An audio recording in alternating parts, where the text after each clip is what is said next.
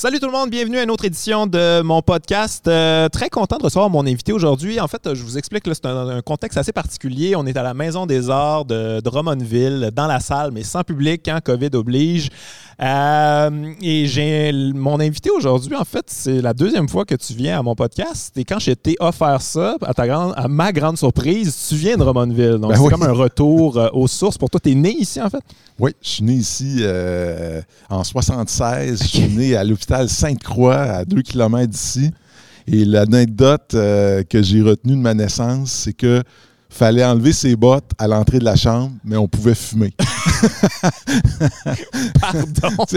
Les années ouais, 60. c'est- hey, ces années 70, c'était quelque chose. Tu Hein? pouvais fumer Ouais, tu pouvais fumer, mais fallait que tu enlèves tes bottes. à côté du bébé? Oui, oui. Ah, ouais, ouais, c'était, ouais. euh, c'était ça l'hôpital dans ce temps-là. Puis c'était pas Drummond, c'était, c'était comme ça à grandeur On du t'a fait fort dans ce temps-là. Ah, dans ce On avait temps-là, des là. anticorps. puis Ah, écoute.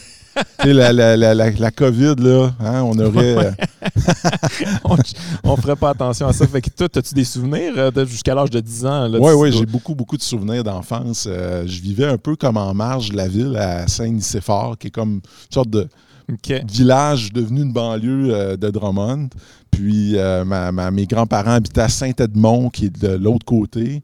Fait que euh, j'ai, oui, oui, j'ai beaucoup de souvenirs. Euh, mes, mes premières petites amourettes de, petits ouais. gars, là, de, filles, j'ai encore deux, trois noms en tête là, que- je nommerai non, pas. Non, nomme-les pas. Euh, mais oui, oui, j'ai des beaux, j'ai des beaux souvenirs. En fait, j'ai eu beaucoup, beaucoup de, beaucoup de beaux souvenirs à, à Drummondville. T'es déménagé, t'es déménagé à Montréal? là, Ben, en fait, après ça, mes parents, on n'est on est pas allé très loin. On est allé dans, en Estrie, dans le canton de l'Est. Ah, OK, OK, OK. Puis après ça, en, au- en Mauricie. La, la constante, c'est qu'on s'est toujours tenu à égale distance de Québec et Montréal. C'est comme si on, Ouais, on ouais. voulait garder notre espèce de neutralité. euh, Non, mais il y a quelque chose de le fun avec ça. T'es Ouais. comme un- dans un entre-deux. Autant à Québec qu'à Montréal, tu peux y aller. C'est pas trop, trop loin. C'est pas trop loin, mais en même temps, tu vois, ça fait aussi que ma vie était séparée presque également entre un amour pour les Nordiques. Et... Ah ouais, hein? Ouais, ouais, moi, j'étais un fan des Nordiques quand j'étais jeune, des, des Nordiques de Québec. Puis j'ai- j'ai- j'ai- j'étais triste, triste, triste quand, quand ils sont partis. Euh, puis évidemment, je suis devenu un fan des Canadiens par défaut. Écoute, je peux pas croire Euh. que je vais plugger ça encore une fois, parce que je l'en ai parlé dans l'autre podcast. là. Je sais pas, je sais pas pourquoi on parle beaucoup de ça, mais moi, mon parrain a joué pour les Nordiques. Pour vrai? Michel Goulet, c'est mon parrain. Ah oui? Il a joué pour les Nordiques. Ok. Je, je viens de Québec. euh, Ah oui, oui, oui, ça. euh, J'y ai été au Nordique, pis ouais. ça, fait que pour moi, c'était pas drôle. Puis moi, encore jusqu'à ce jour, ben de la misère à aimer le Canadien. Je, l'ai- Ouais. je me force à, tu Ouais. sais, parce que, euh, je veux dire, c'est l'équipe qui reste, mes amis tripent sur le Canadien, je veux écouter Mhm. le hockey avec eux autres. Mais euh, il y a ça en dedans de moi, je suis pas supposé. Tu sais, je veux dire, mon parrain était dans, dans le vendredi saint. là, oui, il donnait des coups de poing Ouais, ouais. Oui, puis il y a quelque chose aussi avec les Canadiens, tu sais, qui. il y a- il y a- ça représente aussi quelque chose de, de différent. Tu sais, il y, a Ouais. que- il y a comme une sorte. euh, c'est un peu le, le- le- le vieux pouvoir montréalais, là. Tu sais, la- les Nordiques, c'était l'underdog. C'est ça, c'est ça. Ouais, ouais, qui était Ben, pas vu- supposé gagner, Ben mais qui des fois, il gagnait. C'est ça. J'ai vu cette semaine que l'Avalanche du Colorado avait Ouais. lancé un chandail, des un genre de chandail souvenir des Nordiques avec le fleur d'Élysée. Je sais pas qui va acheter ça au Colorado, par exemple. J'ai aucune idée. Ah, ça. Ouais, je sais pas. J'imagine qu'ils ont dû faire des. euh, c'est pour des collectionneurs, je sais pas, Ouais. j'ai aucune idée, mais c'est surprenant quand même comment ils peuvent être. euh, je sais que l'année dernière, ça m'avait beaucoup étonné, euh, mais à un moment donné, il y avait la soirée française à Pittsburgh pour les Pingouins. Fait que là, c'était la soirée, un match, soirée française. Mais Tout quoi? se passait en français, il y a de la musique Ouais. française. Puis là, ben, Christopher Le Temps expliquait aux, aux gens là-bas que la- le français, c'était la langue de l'amour. Puis les Américains trouvaient ça extrêmement exotique. Donc, euh, il y a comme, il y, avait, il y a une fa- certaine Ah ouais. fascination peut-être aussi. une, euh, peut-être une idée de Mario Lemieux qui fait partie des. euh, Peut-être, euh, peut-être. Quoi qu'il est assez discret. Ouais, non, je comprends. ouais, Mais c'est vrai qu'il y a un lien francophone avec. ben, avec lui, je, je connais pas bien les- Bon, l'équipe. Marc-André Fleury, il est plus là maintenant, ça. mais quand même. Ouais. Ouais, ouais. Mm. On parlera pas de hockey tout le Ouais, long. non, c'est ça, parler de ça. Ça n'a pas rapport, là, je sais Mais pas. non, mais c'est parfait, c'est un podcast, on est là pour ça. On, on va dans toutes les directions, mais je suis prin- t'es principalement là pour parler de, de ton nouveau livre. Moi, je trouve ça cool de te réinviter parce que la première fois que tu es venu, euh, tu t'es venu parler de ton, ton livre euh, Au pays de la vie Bienvenue, ordinaire. ouais. Bienvenue au pays de la vie ordinaire.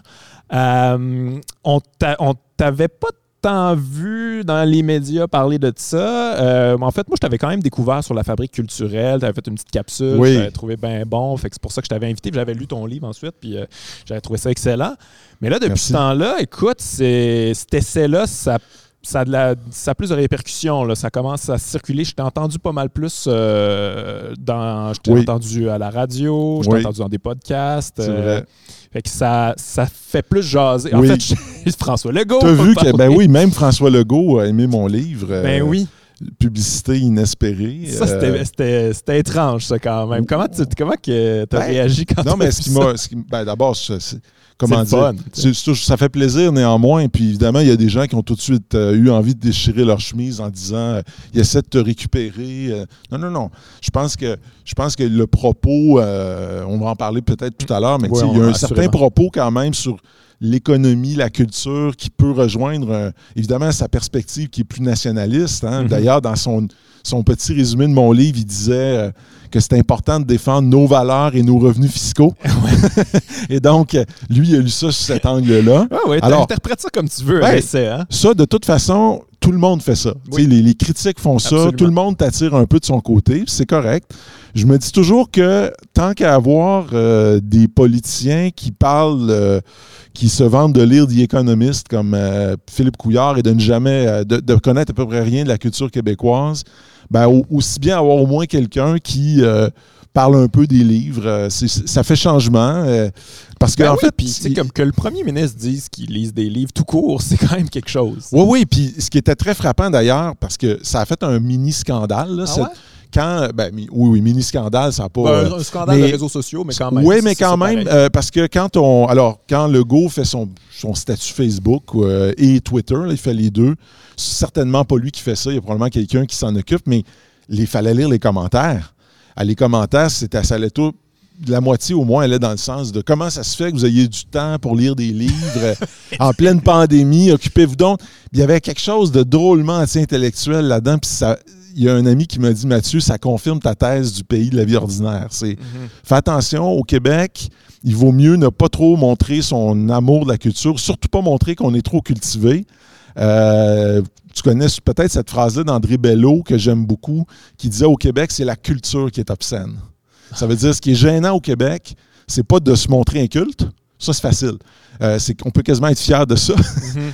Ce qui, est, ce qui est gênant au Québec, c'est de montrer sa culture parce que tu vas te faire taper sa tête, puis on va te traiter de snob, etc. Enfin, Oh, il y a un sentiment anti-intellectuel. c'est euh, assez fort. Ouais, c'est assez fort. Fait, Fait Ouais. que, que le premier ministre, puis il le fait quand même assez régulièrement, dire des, suggérer des c'est ça. lectures ou dire ce qu'il lit et tout ça. Mais ouais, il s'est fait attaquer. J'ai vu euh, dans les commentaires, puis justement, il disait ben là, taxe-les justement les, euh, les GAFAM, puis Ben tout là, ça, évidemment, oui. Puis ça, c'est correct qu'on qu'on- Ouais. qu'on demande à un politicien d'être cohérent. Ouais. Puis Sauf que, ouais. une affaire qu'on peut quand même y donner, là, François Legault, je peux pas croire que je vais défendre François Legault en ce moment, mais il a taxé euh, Netflix. Il y a, Oui. Je pense qu'il y a deux provinces qui ont, qui ont décidé de taxer Euh, au provincial euh, ouais. Euh, Je Netflix. sais pas Puis qui le Québec- d'autre. Hein? A- C'est-tu l'Alberta ou la Saskatchewan? Je me rappelle plus. ça doit pas être mais Alberta, parce qu'Alberta, je pense qu'ils n'ont même pas de taxe de vente. Fait que ça doit Ouais. être peut-être la Colombie-Britannique? Je suis pas certain. Mais je- Ok. en tout cas, je sais que Ouais. je sais qu'il y a nous puis une Mais est-ce qu'on. Moi, la- Guillaume, je sais pas, mais est-ce qu'on la paye, la taxe? Parce que moi, j'ai vu récemment sur mon. J'ai pas checké mon rapport. Ben, de- c'est parce que moi, j'ai regardé mon, mon- mon relevé de compte euh, de carte de crédit. Ouais. Et maintenant, Netflix est, en- est basé en Ontario. Et donc, ne facture pas la, la- la taxe sur, ma, sur mon compte à moi. Puis c'est pas moi qui ai décidé. Ah ouais. Et donc, Là, ce qu'ils ont fait- de découvrir quelque chose. non, mais ce qu'ils ont fait, ils sont pas fous. Ils ont dit regardez, pas de problème, vous voulez nous facturer, on va juste se déplacer en Ontario où il n'y a pas la- cette taxe-là, puis euh, on, va, on va faire de l'argent sur le dos des Québécois sans rien donner en retour. Ah, ouais. C'est- Puis là, c'est une sorte de. Tu sais, c'est un, c'est une pratique qui doit être d'une banalité extrême pour des grandes, grandes multinationales de dire on se déplace, C'est super simple. c'est comme ça. Tu sais, on paye pas. Non. Ah ouais, tu viens Fait que quand j'ai hâte de, voir ça. Tu viens de révéler quelque chose de très euh, intéressant. je, serais, je serais curieux de voir si c'est vraiment ça ou si c'est juste moi qui. Ben, honnêtement, ça fait du sens. Là. Puis c'est pas Ben, très, très compliqué comme ben là, solution. ah ouais, maintenant vous taxez dans cette province. C'est ça. Il y en On a plusieurs hein, au Canada. Ben, pas de problème avec C'est ça. Ouais. Euh, parlons de ton livre, euh, L'Empire invisible, que j'ai lu euh, avec grand plaisir, que- tout comme François Legault. Moi, j'ai un emploi du temps beaucoup moins chargé depuis la pandémie, mais j'ai pris le temps de le lire. J'ai beaucoup aimé ça. Comment est né ce projet-là? Euh, parce que j'étais quand même surpris de te, te voir écrire là-dessus. Je me rappelle Ouais. le dernier podcast, on avait parlé de littérature, puis tu me disais que tu sais, la littérature américaine, euh, c'était moins euh, ton Ouais. bac, puis moi je disais que moi Ouais, j'aimais c'est beaucoup ça. ça. Puis euh, j'étais surpris de te voir écrire sur, euh, sur les États-Unis, avoir peut-être une obsession en fait pour, euh, pour ce Ouais. pays-là. Comment c'est ça fait-tu longtemps que tu travailles là-dessus? Euh, alors, ben, il y a deux dates, euh, disons, pour, moi, qui sont importantes. La- le moment où vraiment le livre a pris forme, là, ça fait pas longtemps. C'est c'est à l'été euh, 2019. OK. Où OK. vraiment, j'ai dit, OK, là, j'ai j'ai un livre. Et, et ça a été dans l'écriture du chapitre sur le 11 septembre. Parce que ça faisait longtemps, le 11 septembre me, Ça tracassait dans ta tête. depuis longtemps et je me suis dit, là, il y a quelque chose à aller creuser. Par contre, avec le recul, il faut quand même que, que tu saches qu'après mon doctorat en littérature, je suis allé faire un postdoc à, à Chicago. Ben oui, oui, t'en parles. Donc en le livre. 2008. Et euh, donc, j'avais, je veux dire, j'ai une fascination pour les États-Unis qui date euh, de longtemps. Et d'ailleurs, euh, on parlait tantôt de ma une première petite amourette quand j'étais enfant. Je me rappelle encore que la première petite fille, j'avais, je sais pas, 8 ans, tu sais, c'est un peu insignifiant, mais la première fille avec- sur qui j'ai eu un kick est déménagée aux États-Unis. OK. OK? À Hartford. Puis on était allé les visiter. Tu sais, wow! My les God. Whalers! Puis, euh, C'est assez dole. oui, c'est c'est un peu dole, en effet, mais c'était déjà pour moi comme, euh, je me souviens encore de ça, c'était, on allait là-bas, on était allé là-bas visiter parce que c'était une famille avec qui on était amis, Ok. parents étaient amis, tu sais, les Décoteaux, Lynn Décoteaux. Bon, c'est dit, OK?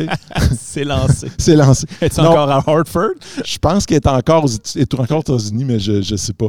Euh, mais c'était comme déjà, euh, il y avait quelque chose quand même qui, Fascination. qui- qui me fascinait là.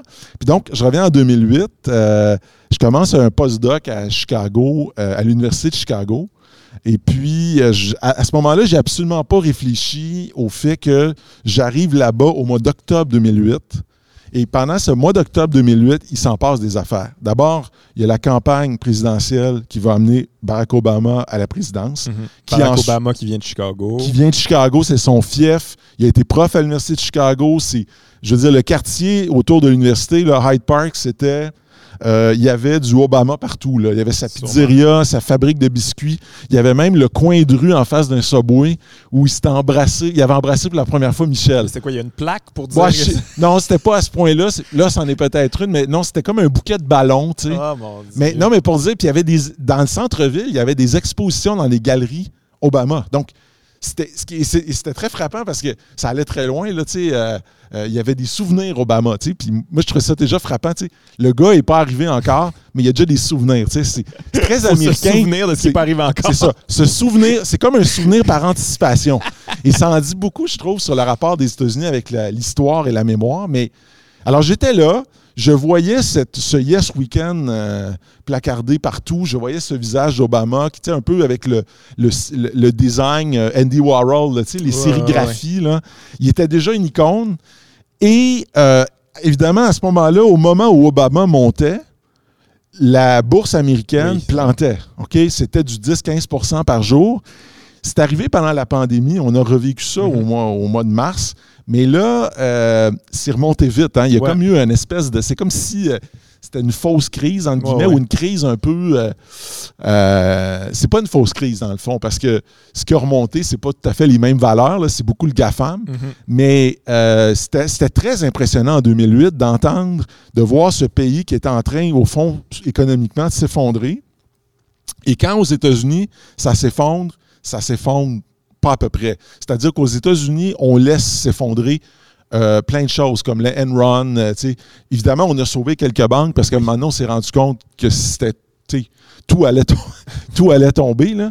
Mais euh, fait que ça a été là, que- c'est là un peu que mon livre est parti. C'est, c'est- c'est de cette espèce de moment un peu marquant pour moi, de, de- d'expérience à Chicago. Puis bon, et puis de fil en aiguille, ben, je me suis rendu compte aussi que ben, on, va, on était de plus en plus américains, quoi. On est de plus en plus. euh, euh, habité, absorbé par ça. Mhm. Ouais, c'est toi qui avais choisi Chicago ou euh, Ouais. c'est par la force des choses que Oui, c'est moi qui avais choisi Chicago. T'étais-tu euh, qu'est-ce qui t'attirait dans cette ville-là? Ben, sincèrement, c'était un prof qui était qui allait donner mon superviseur qui s'appelle Thomas Pavel, qui est un des grands, grands penseurs du roman. Tu sais, c'est le genre d'homme qui peut dire Je suis spécialiste du roman de l'Antiquité à nos jours.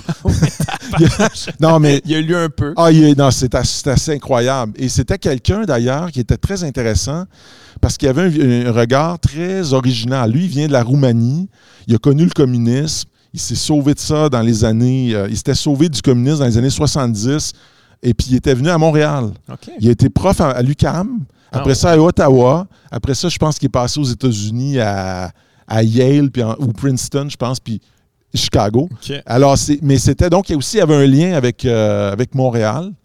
Puis, euh, ben, c'était beaucoup lui. C'était beaucoup lui. Puis, je pense que j'avais comme l'envie d'une sorte de dépaysement. Euh, je connaissais bien la France. Puis, je m'étais dit, ah, je vais essayer quelque chose de différent. Les États-Unis. Ouais, ben écoute, moi j'ai été- j'ai été à, à Chicago, ben, on a parlé de mon, mon parrain Michel Goulet là, qui était Ouais. échangé avec les Blackhawks. Ah, moi, ben j'ai oui. toujours eu une obsession pour, Ben oui. euh, pour Chicago, tout ça. Puis on était, j'étais avec mon gérant euh, voir justement les Blackhawks puis les, Ouais. les Bears euh, au Soldier. Field puis tout ça.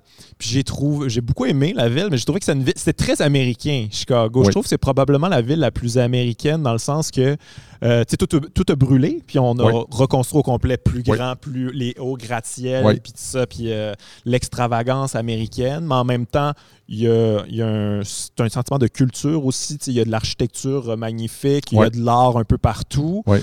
Mais en même temps, c'est très américain dans le sens que tu as les très très riches, puis tu as les très très pauvres, tu as, le plus beau de l'Amérique, puis tu as des crimes sordides euh, vraiment pas loin. Je trouve Mm. que c'est la ville la plus américaine euh, aux États-Unis. comme une ville emblématique, tu as raison. C'est vrai que c'est. Ce qui est fascinant avec cette ville-là, c'est que aussi, c'est. Tu vois que tu n'es pas sur la côte Est. Tu n'es pas, t'es pas à New York. T'es pas. t'es- en termes de rythme. Ouais. C'est très lent. C'est-à-dire, tu es dans une immense ville, des millions d'habitants. Le métro va à une, va à une, une lenteur qui n'a aucun sens. Euh, tout est lent. Tu sais, j'arrive, je me rappelle encore, j'arrive, ça fait une semaine que je suis là-bas, j'a- j'arrive au bureau de la, d'une vice-rectrice, je ne me rappelle plus de son titre exact, mais c'était quand même quelqu'un d'important qui, qui devait signer des papiers, puis tout ça. Elle passe une heure avec moi à jaser. Puis là, après une heure, j'étais comme gêné, je vais m'en aller à un moment donné. Elle dit Est-ce que ça te tente qu'on aille visiter le campus? J'ai dit, j'ai dit soit qu'il y a un malentendu, tu sais, elle me prend pour un, je sais pas, un fils de diplomate, un type. Puis non, c'était simplement l'hospitalité du Midwest. Tu sais, on prend le temps.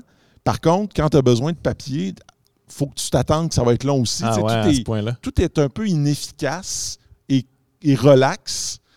Et tu as raison, c'est vrai que c'est une ville qui est dans des contrastes incroyables parce que moi, je me souviens encore, il y a deux, gros aéroports. Il y a le principal, c'est O'Hare, puis il y a le Midway, qui est comme le vieil aéroport. Puis, euh, tu sais, un peu comme, je sais pas, le Bourget à Paris, qui est comme le vieil aéroport, un peu plus petit. Puis quand tu, passes, tu pars du Midway, puis tu t'en vas à l'U- à l'Université de Chicago, tu traverses des quartiers, c'est de la- l'architecture d'Outremont ou de Westmount, mais placardée. Puis placardée pendant des kilomètres. Ouais, ouais, ouais. C'est-à-dire des maisons amochées. Il y, a, il y a un énorme potentiel, mais il y a une énorme pauvreté. Puis la plus grande pauvreté que j'ai vue dans toute ma vie, c'est pas à Chicago, mais c'est dans ce coin-là, c'est dans le Midwest. Il y a des villes comme Louisville au Kentucky où je suis déjà allé. Tu es dans le centre-ville, tu as, deux rues qui sont comme des rues avec des grands, des grands édifices, puis c'est très beau. Tu traverses ces deux rues-là, tu as l'impression de traverser un, un- un décor de carton-pâte de, Ah ouais. de film. Puis en arrière, là, toutes les maisons sont toutes défraîchies, défaites. Euh, on n'a pas idée de ce que c'est ici au Québec, une pauvreté comme. Ouais, ouais, Parce ouais, que c'est- c'est- il y a une honte aux États-Unis qui s'attache à la pauvreté. Ça, je ne l'ai pas écrit dans mon livre parce que ça m'a, ça m'a quasiment trop marqué. Mais je me rappelle, j'étais à Louisville, j'étais allé faire un colloque. Un colloque, j'avais roulé, je pense, 20 heures de char pour aller parler à 15 personnes.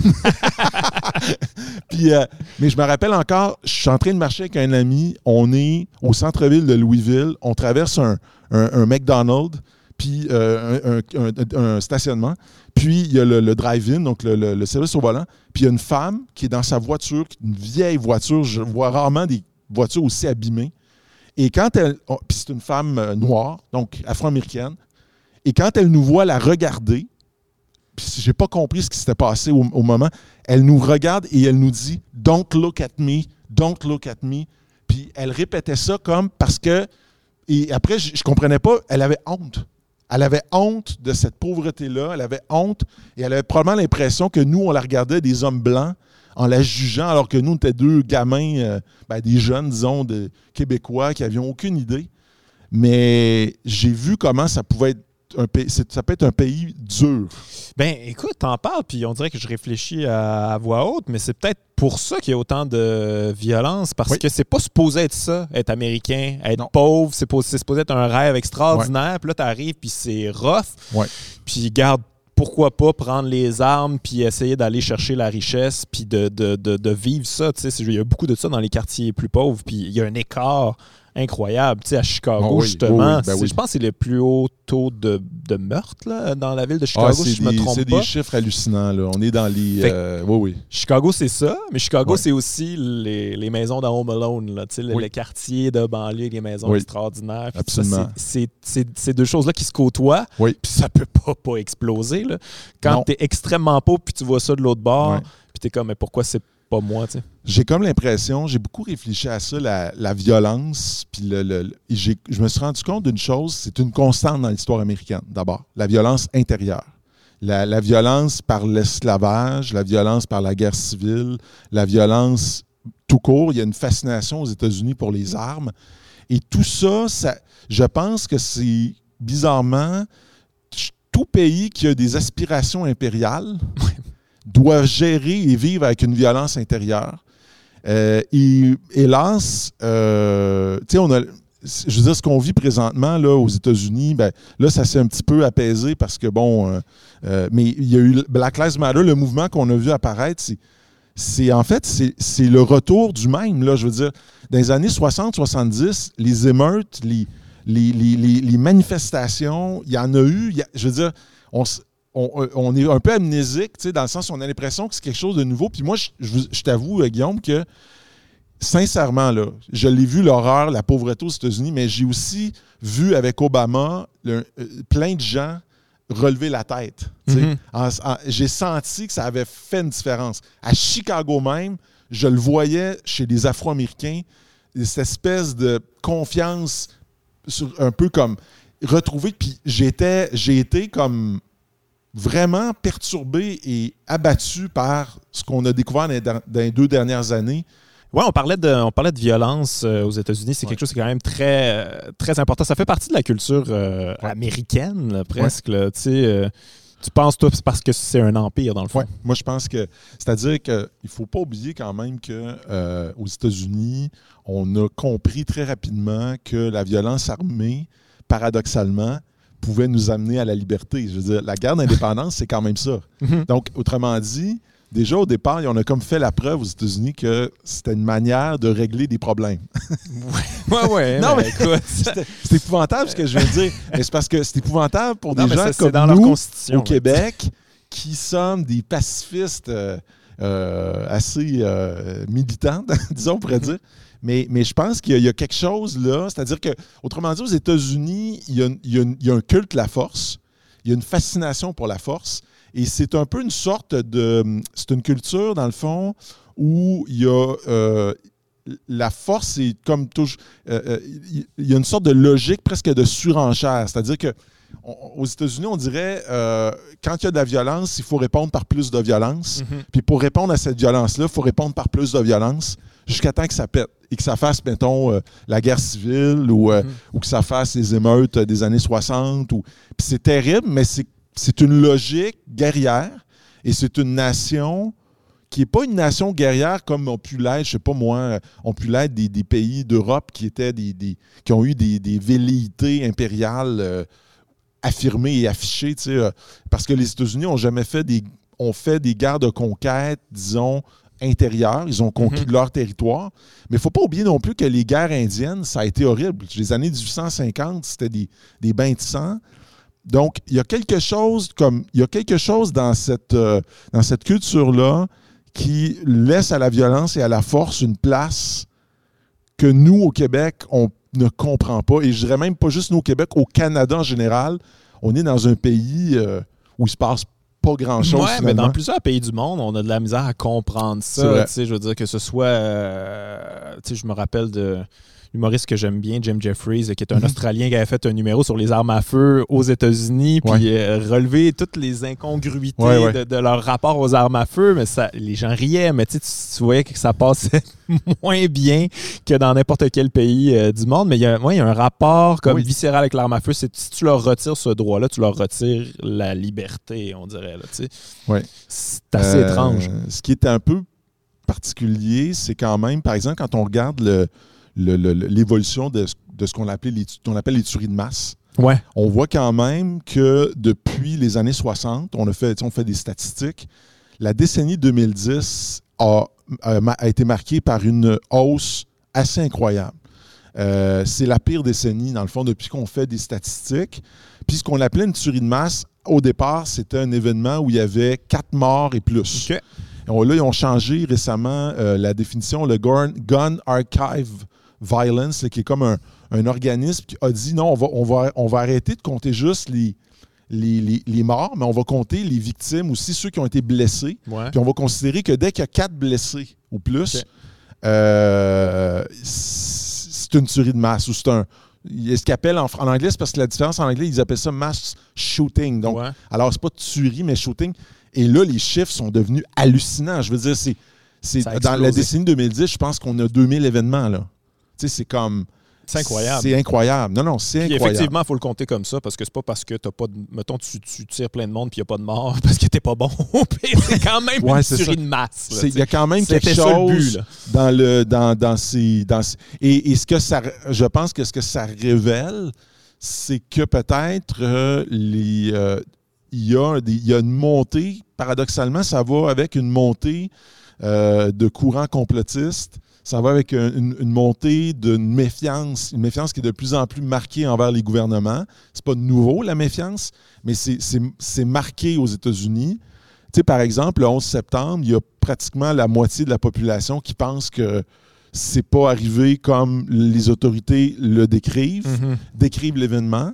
Euh, alors, ils ont des théories qui sont parfois complètement farfelues, d'autres moins farfelues, mais quoi qu'il en soit, il y a une grande méfiance. Et quand il y a une grande méfiance, ça veut dire au fond que on, on- on- on- l'individu se replie un peu sur ses propres ressources pour assurer sa Se sécurité. débrouiller Pour- lui-même. C'est ça. Puis Faire son propre gouvernement. voilà. Et, et en fait, ce qui est particulier avec cette histoire-là, c'est que c'est le- ça, c'est l'envers sombre d'une grande valeur américaine qui, est, euh, qui a été euh, formulée au 19e siècle par Emerson, qui, dit- qui, par- qui a parlé de self-reliance. Self-reliance, c'est cette espèce de capacité à d'autonomie, de confiance en soi.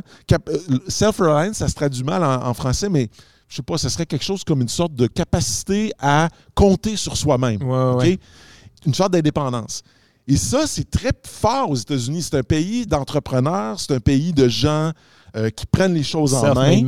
Puis c'est un pays, tu sais, les town halls, on réalise pas à quel point c'est une tradition forte. Puis nous, on regarde, mettons, les élections en disant My God, ils sont en retard, regarde comment c'est tout croche. Non, non, c'est parce que chaque État, chaque comté, chaque village tient à sa méthode. Ils sont très. euh, ils sont très euh, farouchement défenseurs de la liberté. Mais le problème, c'est que l'envers de ça, c'est que quand ça- ils se mettent à voir les choses en, en noir ou à mal voir le monde ou à mal lire les choses, ben, ils- effectivement, ils prennent les armes. Puis là, ben, ça, ça donne euh, la maladie mentale qui a les moyens de détruire. C'est ça qui se passe. Là. Ouais. Mais j'ai beaucoup aimé le parallèle que tu fais dans ton livre euh, par rapport aux tueries de masse Mhm. et au terrorisme, aux attaques euh, terroristes, que toi tu dis finalement c'est à, c'est à peu près c'est la même chose, mais on dirait on veut pas le nommer. Moi, Non. on dirait c'est la première fois que je lisais quelqu'un qui fait le parallèle clairement, mais c'est vrai, c'est souvent les euh, le- c'est à peu près le même schéma. Là, le même schéma.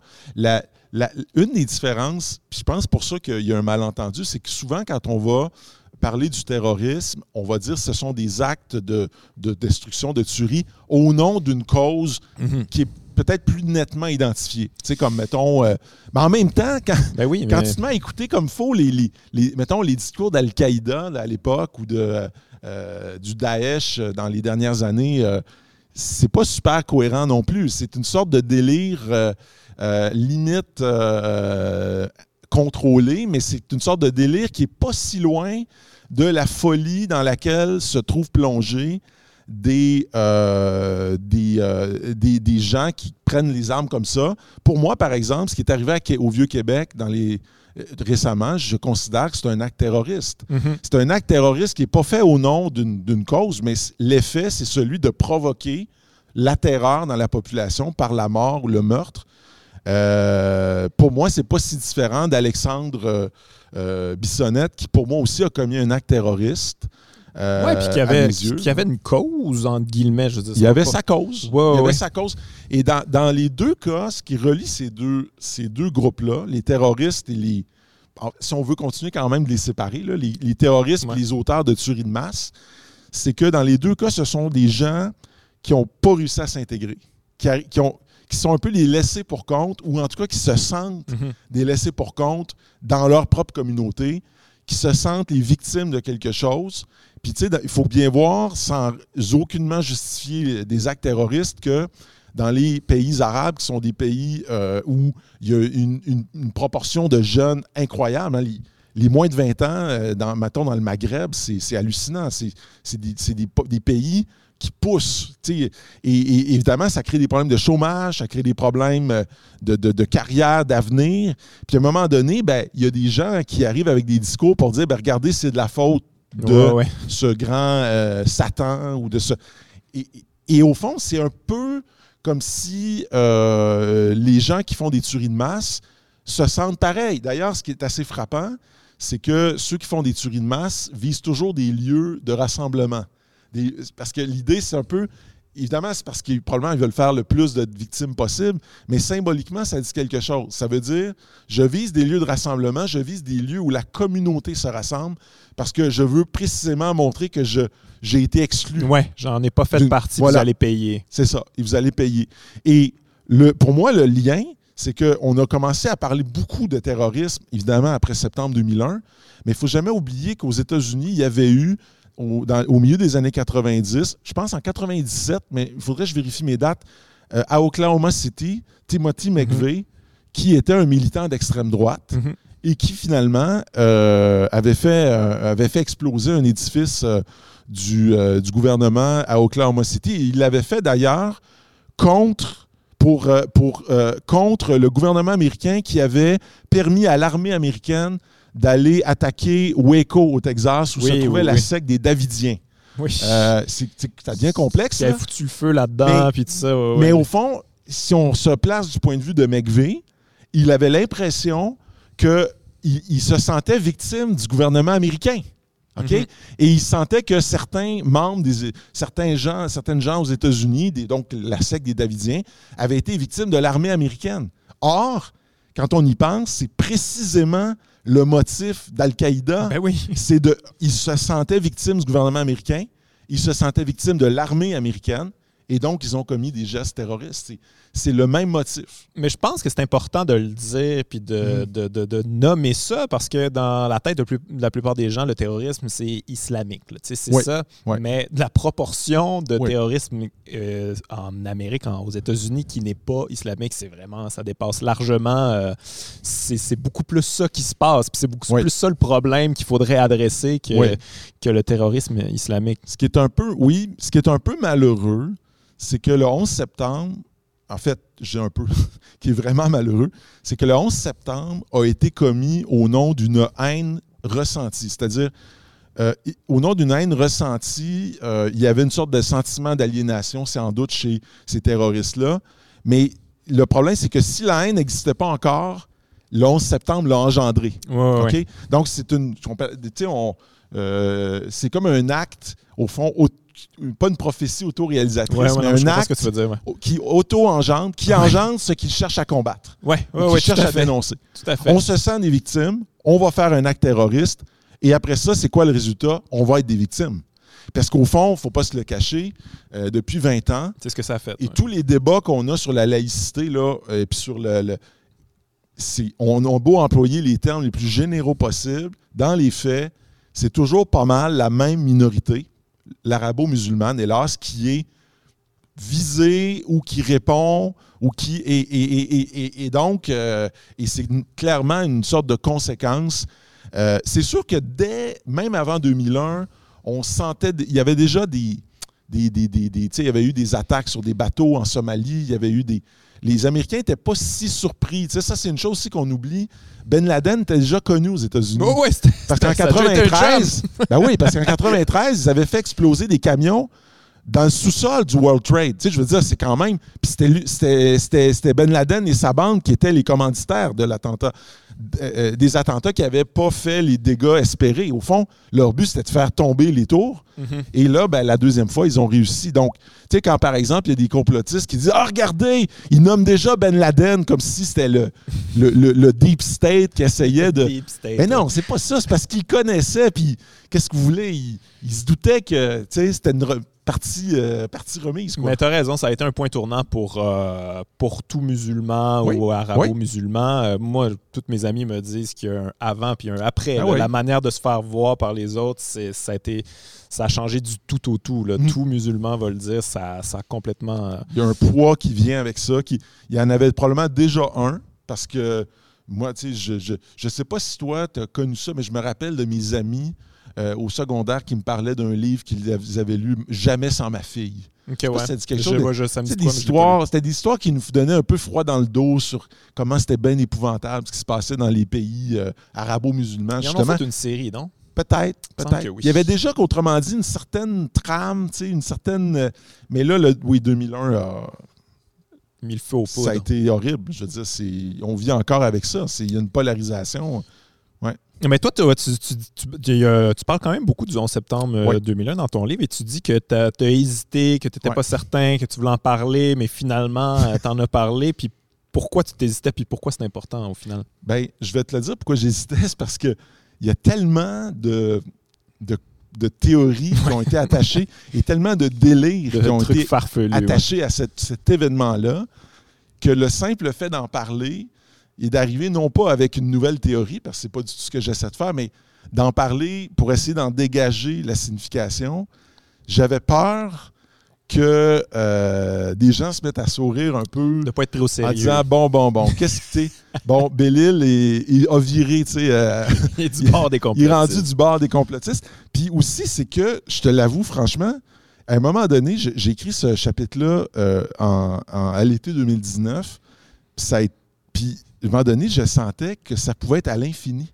C'est-à-dire, quand j'ai commencé à parler de la métaphore, le 11 septembre comme métaphore, qui est le titre du chapitre, je me suis rendu compte que il y avait presque une. C'était presque. C'était sans fin ce qu'on pouvait dégager de cet événement-là. Et c'est pour ça qu'à un moment donné, je, me rappelle encore, j'avais encore comme quelques pages. Ouais, je vais te faire huit livres là-dessus. Là, j'ai dit, OK, c'est assez. Là. Parce que là, c'était comme en train de. C'était comme euh, une métastase qui était en train de se répandre dans mon livre puis de le gangréner. Oui, oui, c'est vraiment le sentiment que j'avais. Je, dis là, faut pas que cet événement-là prenne le contrôle du livre. Oui, ouais, je comprends, je comprends. mais, mais, mais blague à part, euh, c'est ça, c'est que je me suis rendu compte à un moment donné que, en fait, cet événement-là avait cette faculté de nous faire sentir ce que je ressentais. C'est-à-dire que parler du 11 septembre, parler de, de toutes ces conséquences, ça nous plongeait d'emblée dans une sorte de flou où la vérité, le mensonge, la, réalité, la fiction, le vrai, le bien, le mal, toutes ces notions-là devenaient un peu euh, euh, ambiguës, difficiles à, cerner. Et, euh, et, voilà, donc quand j'ai compris que ça faisait. Et, je, fais, un parallèle dans mon livre, je le dis dans, le livre parce que c'est pas du tout du même ordre, mais sais, Adorno, qui est un philosophe que j'admire beaucoup, qui a écrit cette phrase magnifique que moi je médite euh, ces temps-ci, jour et nuit. Il dit Le principe formel le plus fondamental d'un essai, c'est l'hérésie. l'hérésie. Puis l'hérésie, ça veut dire que quand tu es un essayiste, la chose que tu dois faire, c'est signer une, hérésie. C'est faire quelque chose d'hérétique au sens où tu dois choquer et bousculer les conventions. Tu dois arriver en disant, par exemple, euh, euh, vous pensez ça, mais en réalité, c'est totalement autre chose. Et, et, Adorno disait, après la Deuxième Guerre mondiale, avait dit écrire un poème après Auschwitz est un acte barbare. Puis ça, il y a des poètes qui ne l'ont pas encore digéré. Ils l'ont pas pris. mais, mais ce que Adorno voulait dire, c'est pas qu'il fallait arrêter d'écrire de la poésie. C'est, c'était pas ça. Ce qu'il parce que d'ailleurs, il y, en a, il, en a, en a lu, il y en a commenté. C'est un grand, grand lecteur de Paul Valéry, qui, qui était un grand poète.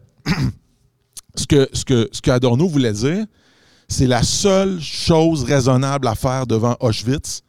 Puis je pense qu'on aurait pu inclure, inclure Hiroshima, c'est de se taire. C'est-à-dire, les mots ne peuvent rien faire devant un événement d'une telle ampleur, d'une telle horreur, Mhm. D'une telle folie. Taisez-vous, on prend un break, on, on Time s- out. on se tait. Et la particularité du 11 septembre, qui n'est pas du tout l'équivalent, je le répète, c'est, c'est quand même au final pas du tout la même chose, mais quand même pour nous là, qui avons un peu Oh, de vécu, c'est un- il y a un avant, il y a un après, c'est un moment marquant. Probablement que la pandémie sera un peu cet équivalent-là. ça n'a rien de dire, j'entends des fois des gens qui disent Oui, oui, mais la grippe espagnole, c'était autre chose. Bien sûr, c'était on n'était pas dedans. La On grippe n'était pas espagnole. dedans. À notre échelle, à nous, c'est marquant. Mais le 11 septembre, l'effet, le- ça a été le contraire. C'est-à-dire, écrire après le 11 septembre, c'est. Non seulement c'est pas un acte barbare, mais tout le monde s'est mis à écrire. Tout le monde s'est mis à parler. Tout le monde a son On, on s'est mis à. à- à- c'est un. un- c'est puis, tu sais, de voir comment tout le monde s'est mis à scruter des images, puis à regarder des pixels pour voir peut-être que derrière l'avion se cache un missile. Puis, Ouais, ouais, ouais. écoute, on est allé loin. Ah ouais, incroyable. C'est en tout cas, donc c'est- voilà. Donc c'est pour ça qu'à un moment donné, j'ai dit ok, donc je vais assumer ce que j'écris. Mais ouais, mais je trouve que tu le fais vraiment bien, en fait. Tu sais, euh, il y a souvent cet effet-là, je trouve, dans ton livre où on- on- je me dis au début du chapitre, comme, OK, pourquoi il parle de ça, ça s'en va où avec ça? Puis là, tu nous ramènes ça, puis comme, ah oui, ça fait du sens, c'est bien, bien joué, bien tourné. Mais euh, pour en revenir au 11 septembre, tu dis que c'est pas mal le début, justement, du complotisme. Ouais. euh, tu sais, bon, tout le monde a entendu les théories de complot Ouais. sur le 11 septembre. Oui, il y avait des théories de complot avant, le JFK et tout ça. Oui. Mais là, ça. Les théories de complot là, avec des vidéos YouTube puis des explications, des, des documentaires aussi Oui. là-dessus, ça a été le début de ça. Pourquoi tu penses? Ben, D'abord parce que il s'est passé une révolution qui, qui s'est produite dans les années qui ont suivi, mais qui était déjà en marche. C'est Internet. Mhm. C'est- le web, c'est les réseaux sociaux. Tu sais, euh, Facebook est, est né, je pense, en 2006. Instagram en 2009. En tout cas, tu sais, ça, genre, ouais. Et, et puis, euh, puis bon, il y a YouTube, il y a tout. Euh, C'est-à-dire qu'autrement dit, c'est à une époque où on a assisté en même temps à une démocratisation extraordinaire du, des médias. Et donc, chacun s'est mis à pouvoir défendre sa vérité Ouais, ouais, en Avec un petit montage, puis avec un petit montage, avec une musique, puis une avec voix. une musique, avec une voix, puis avec euh, des, des statistiques, puis on ne sait pas d'où ça vient, puis c'est pas grave. C'est arrivé en même temps. Alors, je pense qu'il y a beaucoup ça.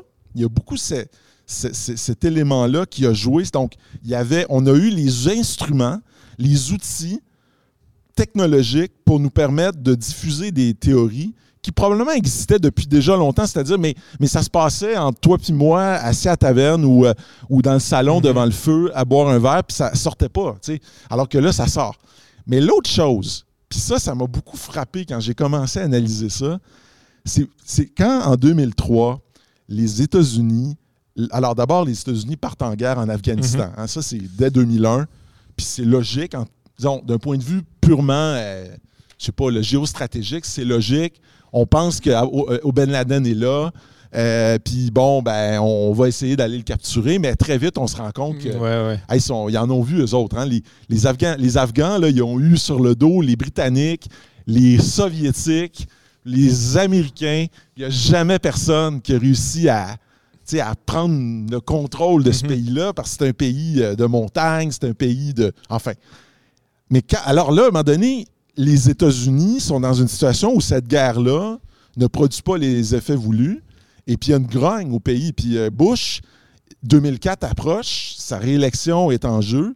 Et c'est là qu'ils va, il va, ils vont commencer à travailler un scénario pour convaincre euh, des pays de se joindre à eux pour attaquer l'Irak. ouais. OK. Ils ont Ce mis qui- au point leur conspiration. Ils ont mis au point leur conspiration. Et d'ailleurs, on, on sait par, euh, euh, euh, on sait que, et je pense que c'est Richard Clark qui en a parlé, Dick Clark qui en a parlé, qui était lui-même au sein de, du, de l'intelligence, enfin du, du- des services secrets américains. Mhm.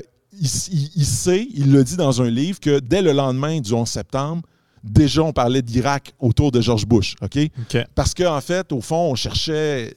Il y avait un prétexte Ouais, qu'on ouais. cherchait. Bon, mais revenons en 2003. Quand, on, en 2003, on envoie Colin Powell euh, à, à l'ONU, puis on envoie Colin Powell à l'ONU parce qu'il jouit d'une réputation hors du commun. C'est, c'est un homme qui est très respecté et aussi du côté euh, démocrate, mais aussi quand même, là, je vais dire un truc horrible, mais c'est, terrible, mais c'est comme, pen- pense-y, euh, Guillaume, je sais pas si, si c'est des hommes blancs qui disent va au bat à Oui, notre oui, place. va à l'abattoir. plus Va à l'abattoir à notre place. Avec ton PowerPoint, là. oui, tu sais. Fait que Powell, tu sais, c'est- je veux dire, c'est quand même la répétition d'un vieux schéma américain où on dit des hommes blancs vont envoyer un, un homme noir un peu à l'abattoir. Puis, puis Powell, c'est une tâche pour le reste de sa vie. euh, Je- ouais, ouais, il le dit, il le sait. Puis c'est terrible. Mais bon, enfin, il l'a fait. Il va à, l'ONU et là, il présente les preuves, soi-disant, irréfutables de, euh, de, de- de la présence des armes de destruction massive en Irak. Et là, ce qu'il fait, sans s'en rendre compte, il est en train de fournir aux complotistes la méthode.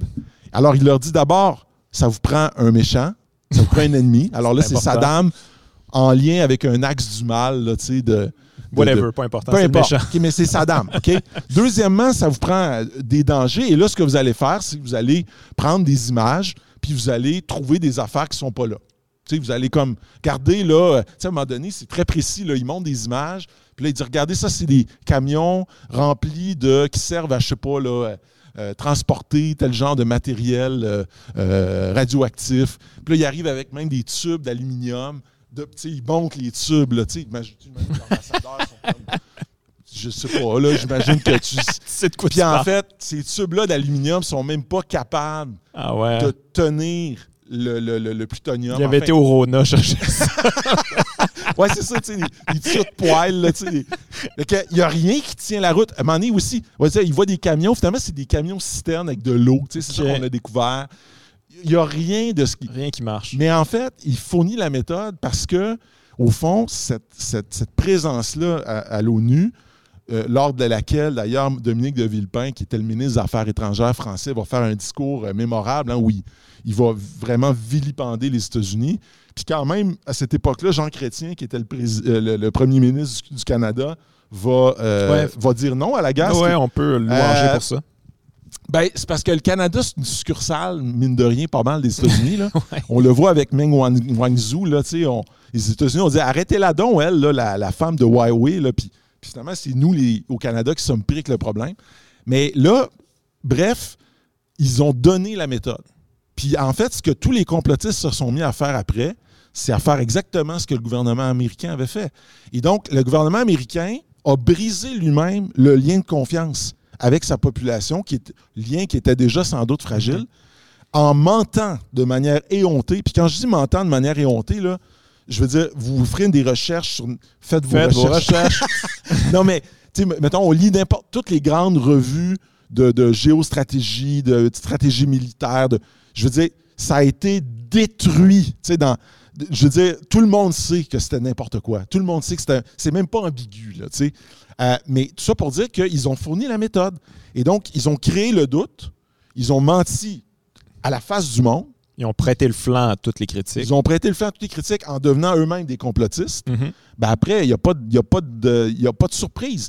Quand, par exemple, ça, c'est la plus hallucinante, parce que j'ai- fait le tour des théories du complot. À un moment donné, il y en a une, c'est la No Plane Theory. Ah, c'est Ça, c'est la No Plane Theory, c'est du monde qui pense. C'est, pour te dire tellement c'est flyé, ça a créé un schisme dans le milieu des, de, ceux qu'on appelait les truthers. Les- Ah, les, truthers, c'est les avait- amoureux de la vérité. Ouais, ouais, ouais. Ce qui est déjà assez intéressant, tu sais. euh, alors que c'est bon, ils sont totalement dans le champ, mais bref. Euh, la No Plane Theory, c'est une théorie développée à la fin des années 2000 où on s'est mis à penser que, en fait, c'était pas des avions qui avaient frappé les tours, c'était des missiles, probablement des missiles de l'armée américaine, et qu'en fait, tous les réseaux de télévision avaient diffusé les images en différé de quelques secondes, le temps de permettre, le temps de permettre à l'armée américaine de plaquer sur les missiles des hologrammes d'avions. Et là, évidemment, ça voulait dire que tous les gens qui étaient dans, mettons, dans la ville qui avait vu des avions, n'avait pas vu des avions. Il n'y avait pas les bonnes Euh, images dessus.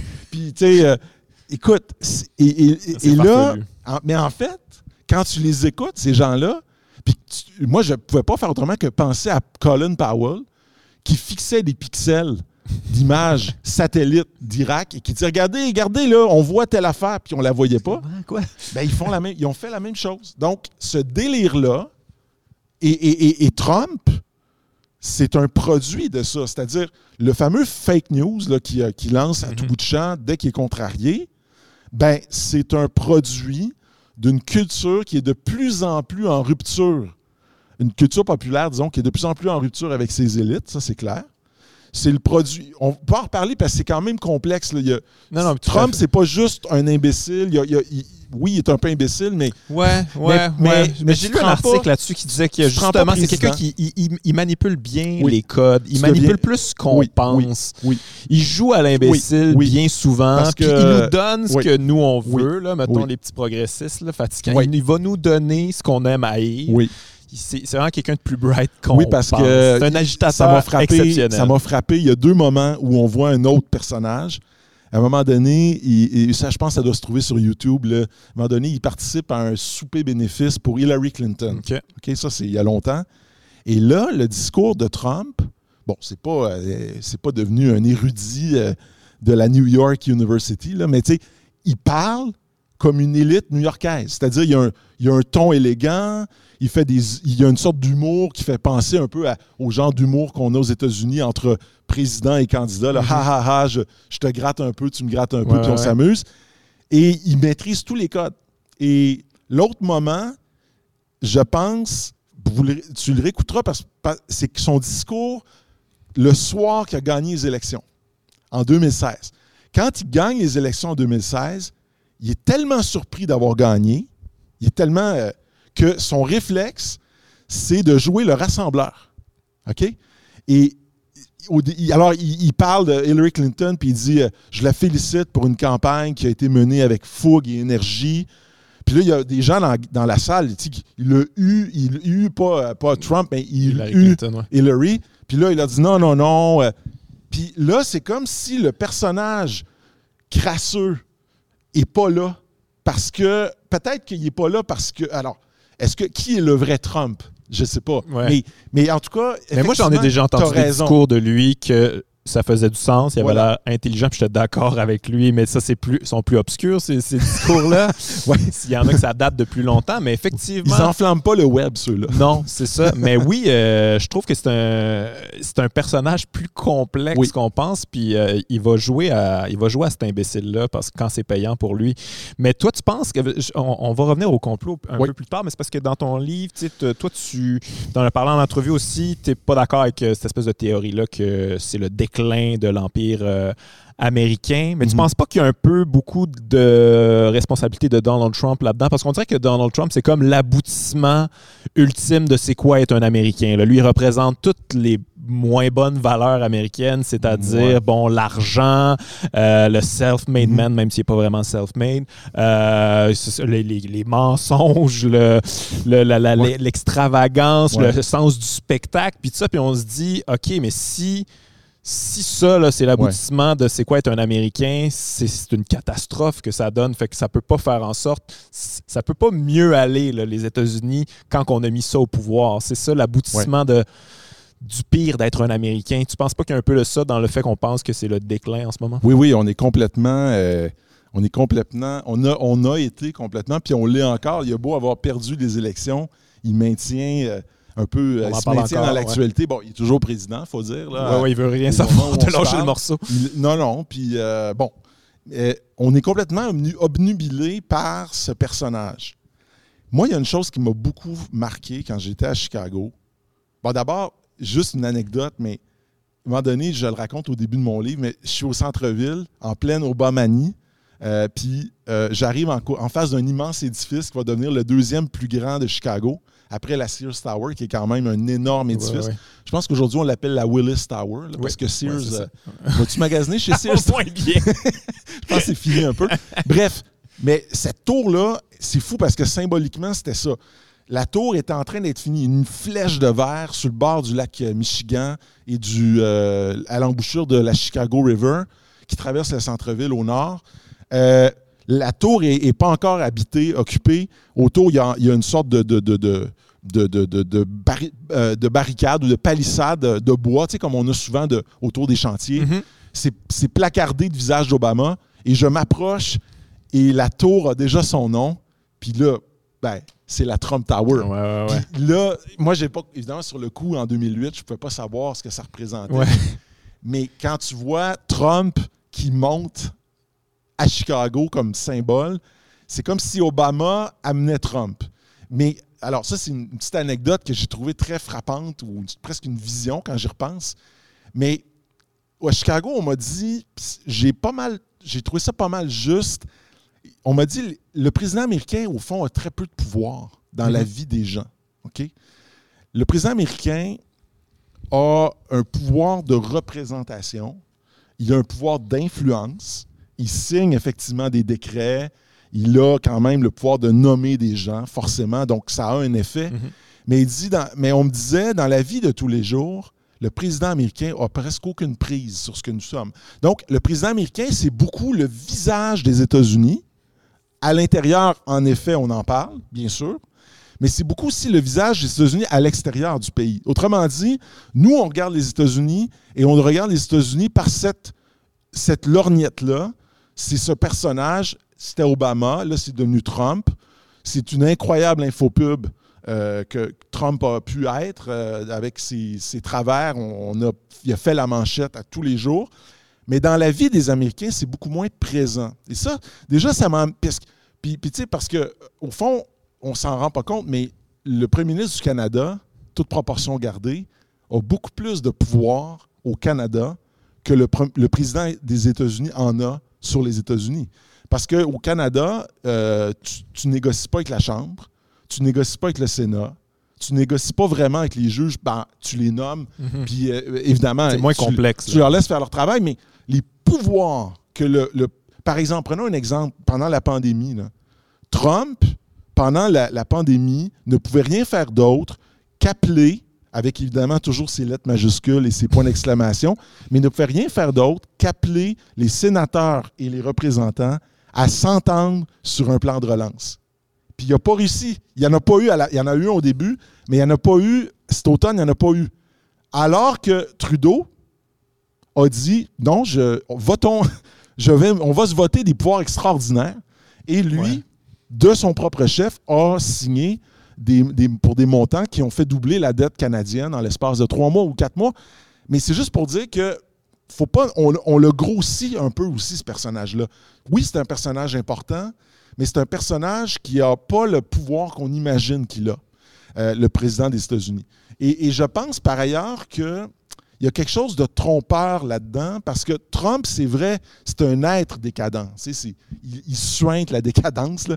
Puis tu as sûrement vu, des fois, on voit des photos de son, ses appartements. Oh, c'est d'un mauvais goût. C'est d'un kitsch, mais d'un kitsch décadent. C'est un humoriste, je pense que c'est John Mulaney qui disait que le les goûts de Donald Trump, c'est comme si tu donnais des milliards à un clochard. c'est comme la vision de ce qu'un clochard pense qu'il est un millionnaire. Oui, c'est comme une caricature. à un moment donné, j'ai vu, il y a une photo, il y a lui, il est assis, mais évidemment, Melania est debout. Là, je suis le maître. Puis là, il y a son petit gars de l'autre bord, euh, Baron, qui est à cheval sur un immense peluche. C'est pas un lion ou un tigre. C'est comme, c'est n'importe quoi.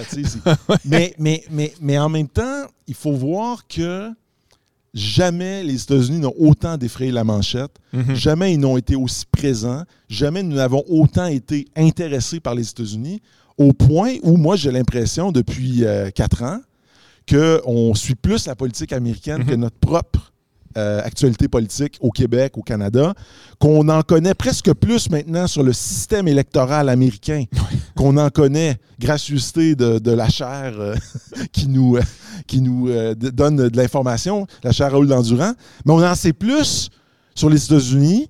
On, il y a des, Trump est déjà un produit. Netflix a déjà lancé ses séries. Puis je peux te parier que dans les prochaines années, il va y avoir des films, il va y avoir des, il va avoir des, et, et- et puis, on- moi, je me rappelle, surtout au début de son, de son, de son gouvernement, je regardais tous les soirs John Oliver, euh, pas John Oliver, euh, Stephen Colbert, parce que au début, c'était comme un. Un moment donné, je me suis lassé un peu, là. Puis il est devenu moins drôle. hein. Ils sont tous devenus un peu moins Ben drôles. oui, parce qu'à un moment donné, il était comme des choses. désespéré.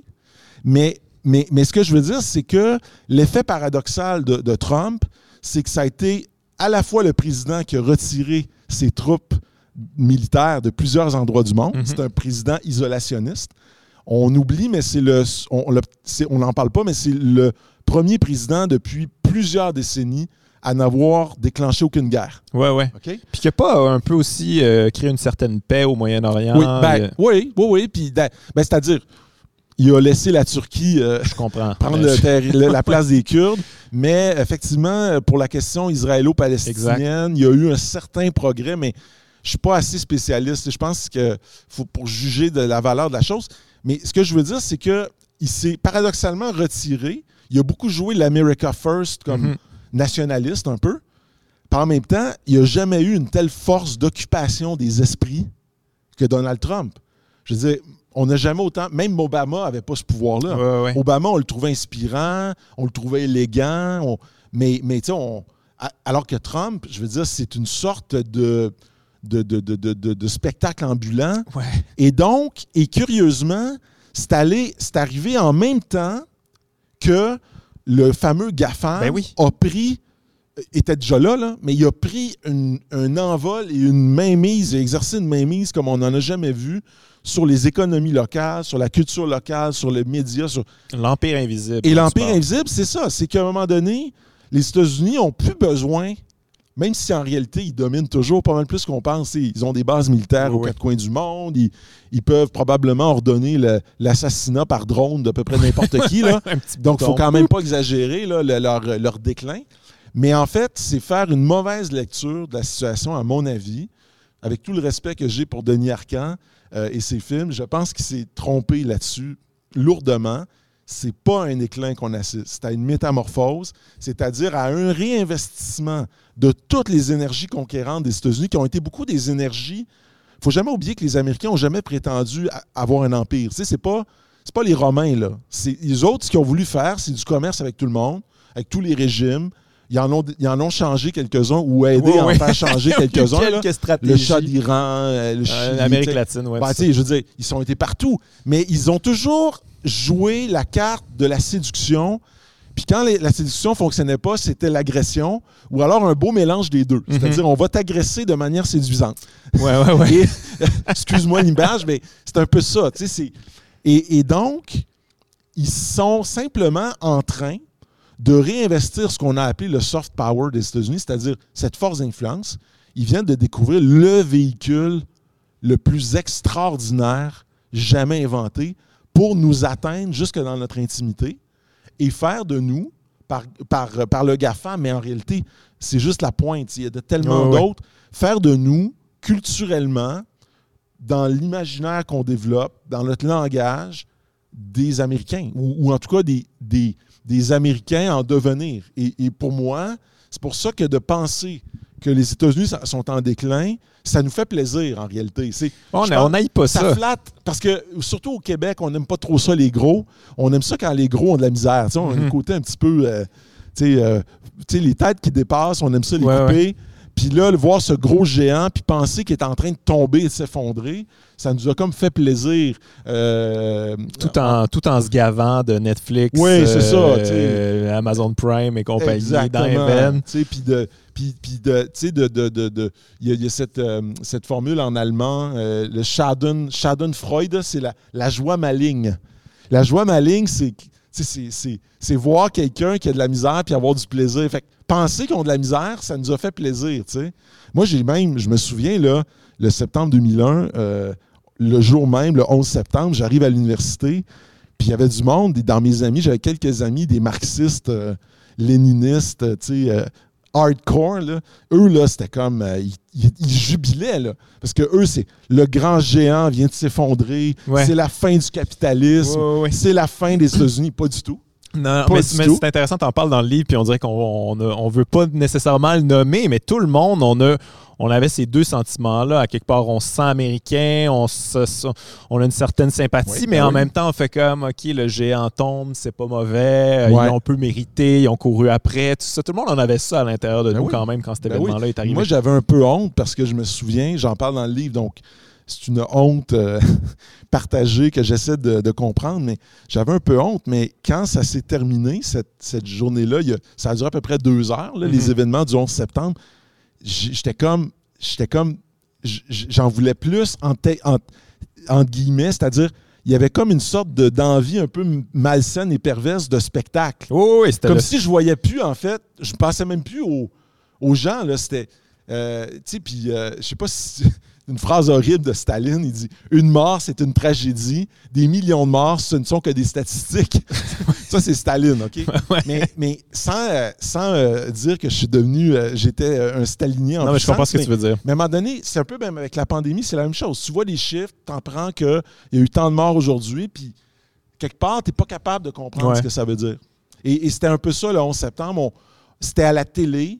On avait l'impression, ça, repre- ça reprenait quasiment tous les codes hollywoodiens qui existaient C'était du déjà. spectacle. C'était un show. Puis, tu sais, même à un moment donné, tu as Bush qui prend la parole, puis qui fait une prière devant la nation, puis qui dit on va s'en sortir. Puis, tu es convaincu que c'est fini. Dix minutes après, le Pentagone est frappé. Puis là, tu- Ouais, tout ouais. le monde est comme Wow! Quel revirement! Hey, c'est ça! Quel revirement! Bien joué! Bien écrit! tu sais, c'est ah, c'est comme la réalité dépasse la fiction. C'est, c'est, ouais. Mais pour en revenir au GAFAM que tu, Oui. tu t'appelles un peu l'en- l'Empire invisible au final, euh, je trouve que c'est bon que le, le- le rapprochement que tu fais avec Donald Trump, parce que lui, il s'est carrément servi de ça. Lui a compris Mhm. qu'avec ces plateformes-là, qu'est-ce qui, ce qui est important, c'est ce qui fait réagir. Oui. C'est pas important la vérité, c'est pas important euh, les trucs positifs ou tout ça. Qu'est-ce qui fait réagir? Et lui, il s'est fait il a fait son pouvoir comme ça au final. Il s'est fait élire carrément. Puis C'est une, une bête de, de- de Twitter, réseaux sociaux et tout ça. C'est carrément comme ça qu'il est arrivé au pouvoir. Il y a quelque chose de très américain aussi, je trouve, dans les Ouais. GAFAM. Tout est binaire. Tout est le bien, le mal. Il y a Ouais. pas- on n'a pas le temps pour les nuances. Qu'est-ce qui fait réagir d'un côté comme de l'autre? Euh, puis je trouve qu'effectivement, ça colonise nos esprits de plus en plus.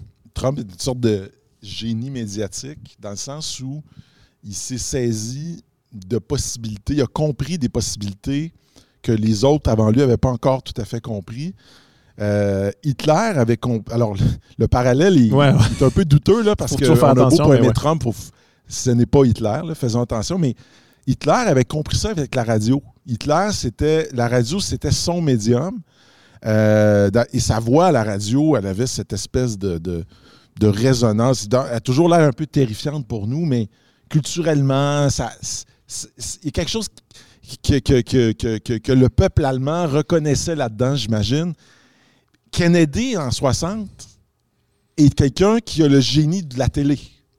Kennedy, c'est celui qui, euh, quand on regarde par exemple le débat célèbre avec Richard Nixon, on voit Kennedy comment euh, c'est quelqu'un qui est télégénique, qui a, une aisance, qui a une finesse, etc.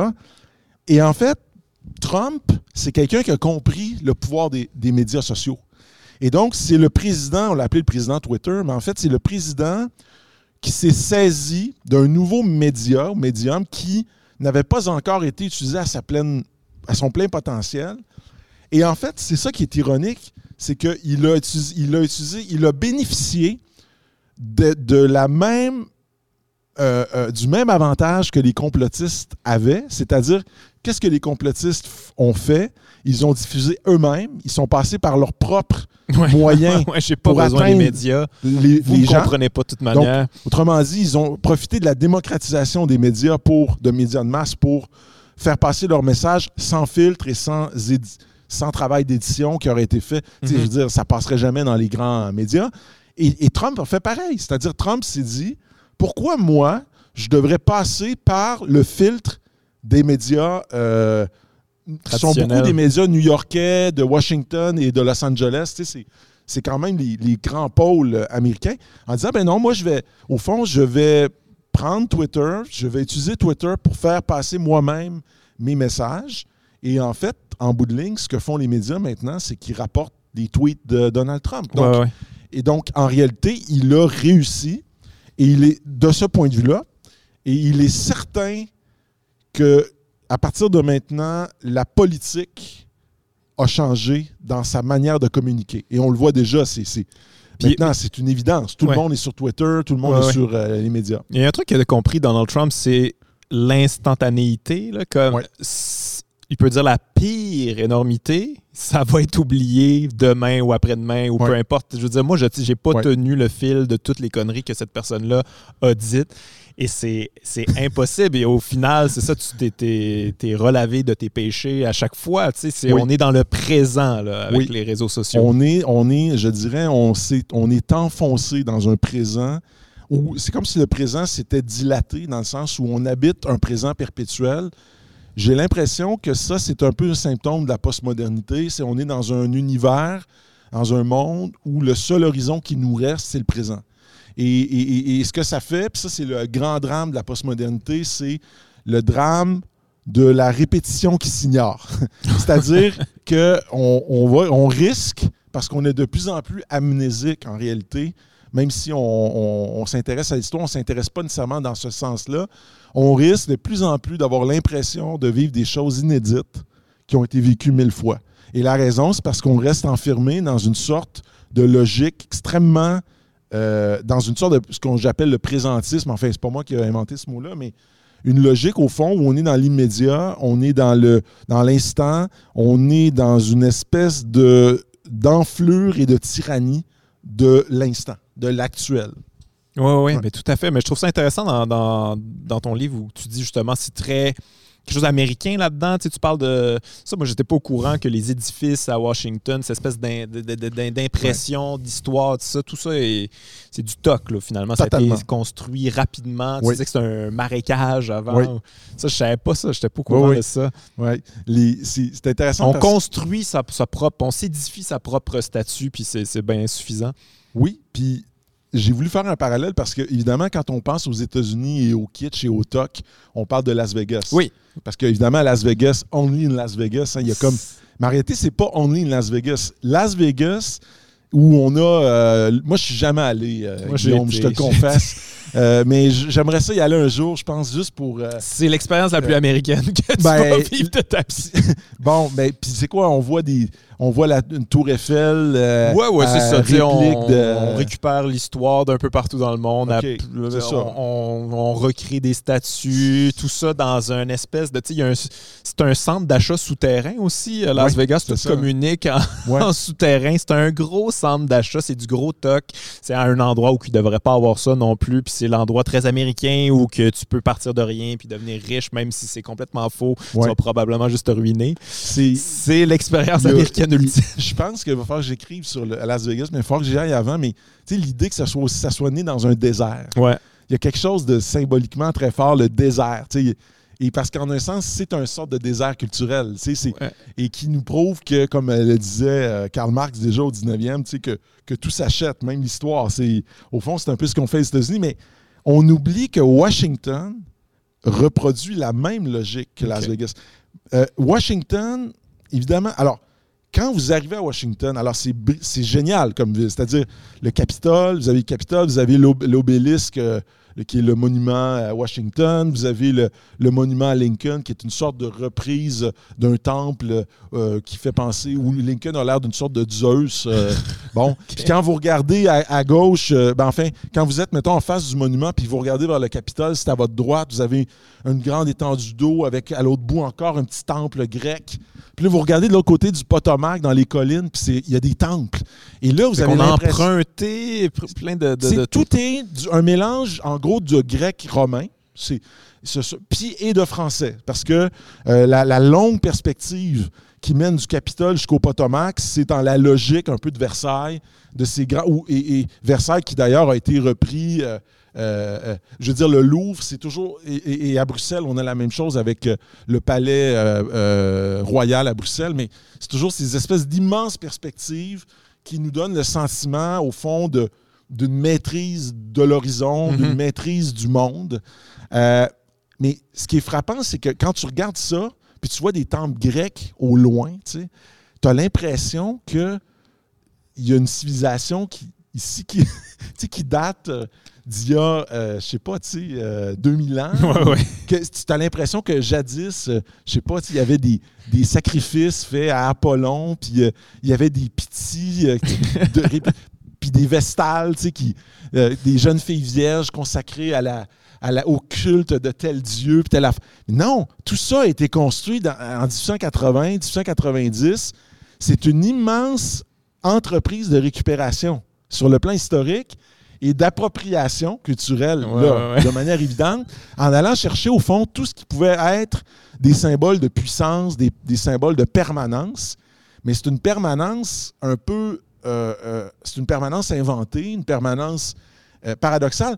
Puis en même temps, il y a ce côté américain où, tu sais, on, on fait venir Rome, on fait venir Athènes, un peu comme. Puis là, tu vas trouver mon parallèle peut-être douteux, mais tu sais, les Mormons, là, c'est parti d'un homme qui s'appelait Joseph Oui, Smith oui, c'est une belle qui était convaincu que Jésus était allé aux États-Unis. Pour vrai. Puis qui était allé parmi les Autochtones. Puis... Mais en réalité, c'est la même chose. C'est L'idée des États-Unis, c'est on fait venir à nous tout, tu sais, Jésus, le Capitole. Peu importe. le- Tout ce qui est grandiose, Ah amenez-nous ouais, ça. amenez ça. Puis, curieusement, j'ai découvert ça récemment, les Chinois qui, ont, qui sont en train de développer des prétentions impériales, euh, ils sont en train de faire un peu la même chose dans le Xinjiang, dans le nord-ouest du pays, euh, sur le long de la route de la soie, là, la nouvelle route de la soie. Ils sont en train de reproduire des temples romains. Puis tu, tu vois des. Tu, sais, tu tapes ça sur YouTube, là, temple romain, Chine. Puis là, tu as des Chinois, des touristes qui arrivent, puis qui sont dans des temples, puis qui regardent ça. Puis tu te dis, au fond, ben, ça a l'air que c'est un phénomène assez. euh, euh, comment dire C'est un phénomène euh, typique des empires ou typique de cette prétention à, à tout récupérer, quoi. Mais il y a quoi? On, rit un peu de ça, là, parce Ouais. que, tu sais, ouais, Las Vegas, c'est un, peu, euh, c'est un peu grotesque, c'est même Mhm. vulgaire, mais il y a quelque chose de. Là-dedans, il y a une arrogance, mais une certaine aussi une confiance en soi. On crée quelque chose. Je veux dire, c'est un désert, on a créé une ville, comme. Gap, il n'y a rien d'impossible. Nous, avec nos rêves, on va créer Mhm. une réalité. On s'en fout de la, la vraie réalité. Nous, on va créer une nouvelle réalité, puis ça va devenir la réalité parce que c'est nous qui, qui avons le pouvoir. Il y a quelque chose de qui inspire tout le monde à quelque part quand Ouais. même. Même Ouais, si tu trouves ça quétaine, puis kitsch, puis niaiseux, t'es à Vegas, Mhm. puis tu fais quand même comme « Wow, ils ont créé ça! Non, non, c'est Mon le- Dieu, quelle confiance! Il y a. la- Puis c'est pour ça qu'il faut voir le, le- le- le- d'où vient ce pouvoir-là. Puis ce pouvoir-là, c'est au fond l'idée qu'il y a une sorte de mythe euh, américain qui, à mon avis, est toujours actif. Je veux dire, Trump n'a pas découragé personne d'aller se, pl- se placer le long de la frontière puis d'espérer pouvoir entrer au Mhm. pays. Tu sais, le- la frontière avec le Mexique, elle est pleine de gens qui espèrent entrer. Effectivement, il y a quand même peut-être des gens qui ont voulu fuir aussi les États-Unis pour des raisons diverses, mais je pense pas que le rêve américain est mort. L'impression que j'ai, c'est qu'aux États-Unis, la réalité est complètement rachetée par le rêve. Oui, oui, j'aimais ça au, dans ton au livre. point où, en fait, tu peux être quasiment aveugle au réel. Ce que je veux dire par là, c'est que je l'ai vu des fois chez des gens qui sont, peuvent être presque pauvres, mais qui n'ont pas beaucoup de chance dans la vie, mais qui, puis qui sont, au fond, assez peu favorisés par le pays américain dans, dans lequel ils se trouvent. Et pourtant, ils ont l'impression de communier à quelque chose de grand, comme si, au fond, la grandeur, l'idéal euh, euh, pouvait racheter tout ce qu'il y avait de mauvais dans leur, dans leur... Et il y a quelque chose là qui relève d'une sorte de foi, un Mhm. peu religieuse, tu sais.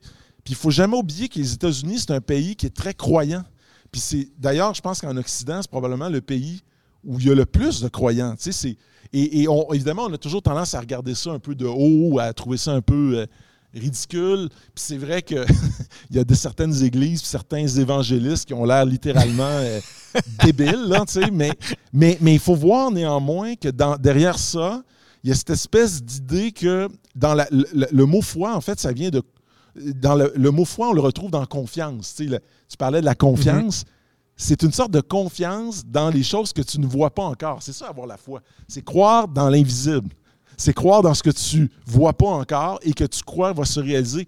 Puis en un sens, il y a peut-être quelque chose à tirer de cette culture-là, euh, et pas au sens le plus cucu du terme là, du film hollywoodien qui se termine bien. Quoique même là, la fameuse fin hollywoodienne, l'histoire qui se termine bien, On dirait presque que les Américains ont inventé ça. Puis dans un sens, c'est parce que, tu sais, euh, je veux dire, le, le, roman russe, ça se finit jamais bien. non, c'est pas euh, particulièrement joyeux. La tragédie euh, élisabéthaine, ça va pas super bien. Les romans de Balzac, de Zola, c'est tout le temps la merde, ça va toujours mal. Et là arrive cette bande d'Américains qui inventent la fin heureuse. C'est quoi la fin heureuse? C'est quasiment, au fond, c'est une sorte de foi appliquée au storytelling. Au fond, je fais du storytelling et ma foi fait que je crois dans l'impossible comeback. Tu sais, le, film de, je sais pas, de, de, de, football où il y a toujours le ce moment. Qui, Ouais, le underdog, à, la, demi, sont en retard de 40 points. Puis là, le coach sort un discours de, incroyable. Puis là, tout le monde euh, se remet à croire, se remet à croire c'est quelque chose qui, pour moi, demeure fascinant, que je ne peux pas juste balayer comme ça. Et à en ce sens-là, je pense qu'on s'est souvent trompé sur les États-Unis. Tu sais, au 19e siècle, l'abbé Casgrain, qui est un, c'est un, grand personnage dans l'histoire de la littérature québécoise parce qu'on lui doit presque la fondation de la littérature. C'est un critique. Il était avec euh, les écrivains de l'époque, Crémazie, euh, euh, Aubert de Gaspé père, Laure Conan, la, première, une des premières femmes à écrire au Québec, c'est lui qui l'a poussé à écrire. L'abbé Casgrain, c'est un personnage important au Québec, mais il y avait ce discours un peu étrange où il disait il faut surtout pas être comme les États-Unis parce que les États-Unis, c'est le pays du matérialisme, de la médiocrité morale. lui, il voyait l'image un peu du capitalisme. Mm-hmm. mais je pense qu'il ne voyait pas qu'en même temps qu'il y avait ça, il y avait tout un courant aux États-Unis extrêmement.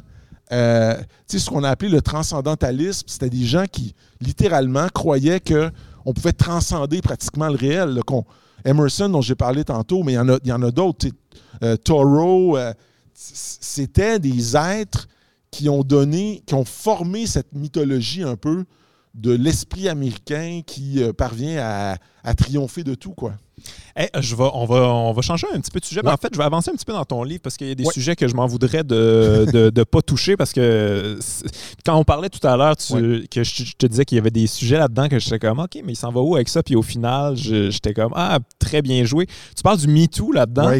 Euh, comment ça comment ça t'est venu, ça, d'intégrer ça dans, dans, le livre? Parce que c'est pas évident quand même, mais au final, ça fait plein de sens, ton affaire. Oui, parce que je. Bon, d'abord, c'est sûr que c'est un, sujet qui est ultra délicat. Puis, je, je t'avouerai que même à certains moments, je me suis demandé si j'avais la légitimité pour parler de ça. Euh, euh, puis, je me suis dit que qu'il fallait que je comprenne. Je voulais comprendre ce qui arrivait parce que.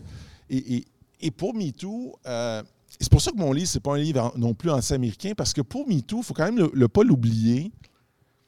MeToo, ça a fait la preuve, d'abord, qu'il y avait beaucoup de gars qui étaient des, des, salauds, là. Mm-hmm. des, des, gars qui ne savent pas vivre.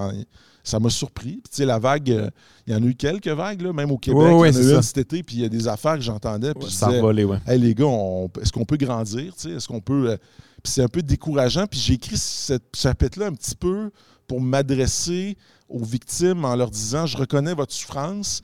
Puis j'ai aussi voulu écrire ce chapitre-là pour dire Je parle en tant qu'homme, pas parce que je veux parler à la place des femmes, mais parce que je veux parler avec elles et dire que c'est pas juste une affaire de femmes. Tu sais, que c'est un sujet qui, qui nous touche tout le monde et qu'on doit être conscient de ça. Une chose, par contre, qui m'a frappé dans ce mouvement-là, c'est que c'est un mouvement américain. Et, ce mouvement-là a fait la preuve de l'autorité morale des États-Unis. Puis je vais expliquer ce que je veux dire par là. En 2000, je pense en 2014 ou 15, tu te rappelles peut-être de l'affaire de Gian Gomeshi? Mm Gian Gomeshi, là, ça avait fait un scandale au Canada. Puis à ce moment-là, il y avait des reportages, entre autres, de Sue Montgomery puis Antonia Serbias euh, à la CBC, puis qui, qui faisaient état d'une. commençaient à parler d'une culture une culture du viol, peut-être pas le mot culture du viol, mais en tout cas, l'idée que l'affaire Gomeshi, c'était la pointe d'un problème qui était pas mal plus répandu qu'on pensait. Et à ce moment-là, d'ailleurs, on avait créé un mot-clic. C'était been raped, never reported. Et en français, on l'avait traduit par agression non, dénoncée.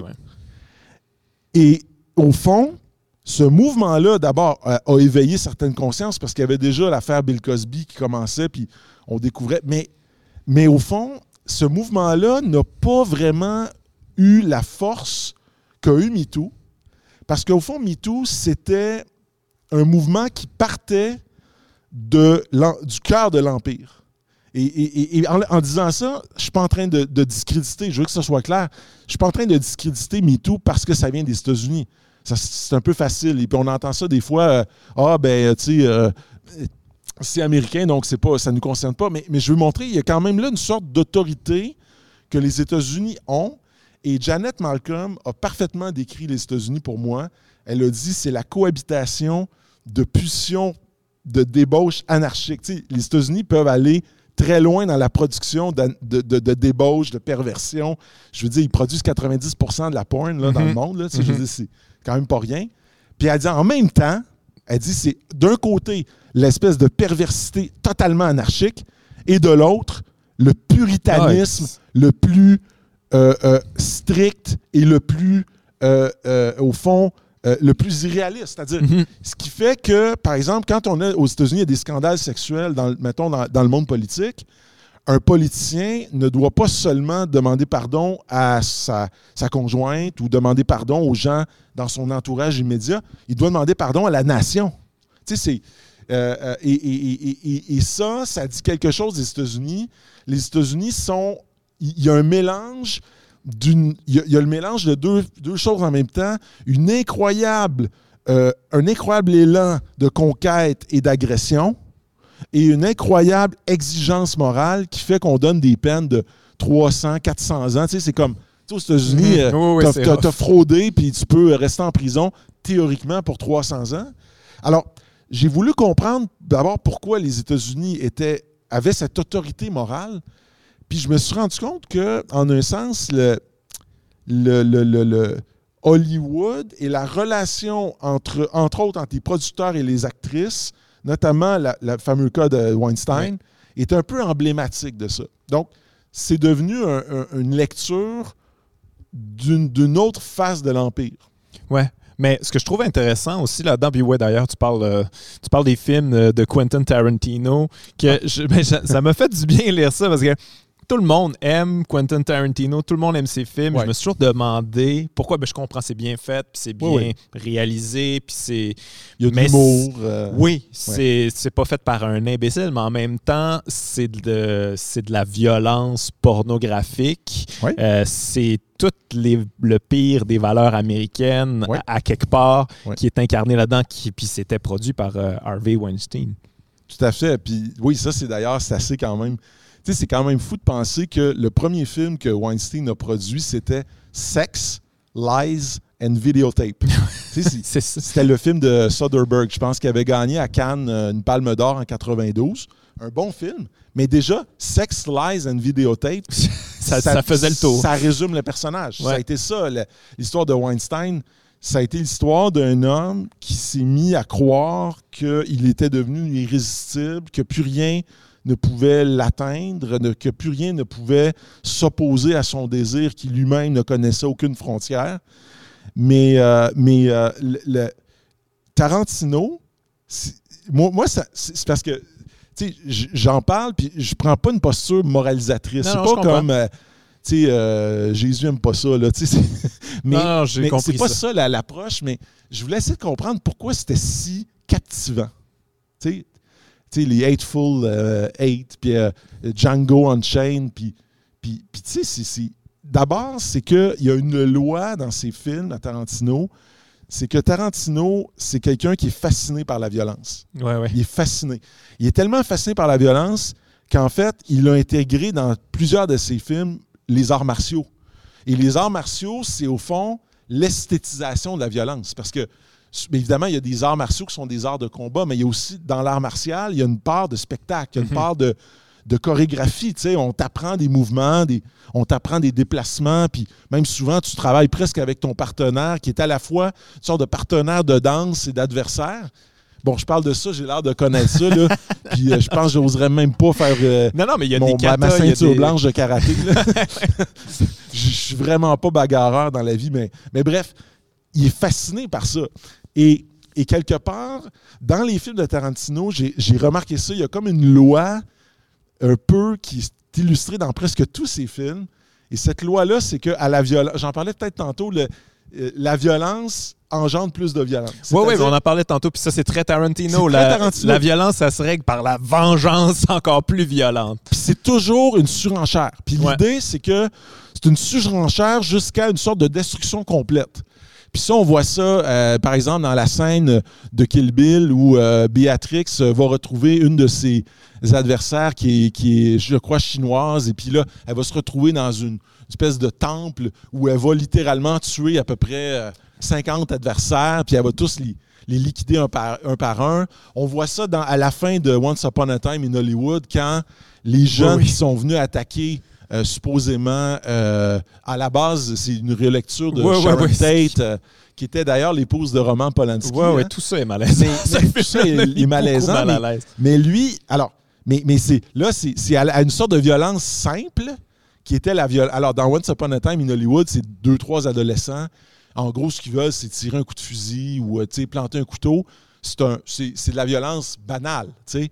Mais le motif, c'est un peu. Alors, le motif, c'est de s'attaquer à Hollywood, bon, etc.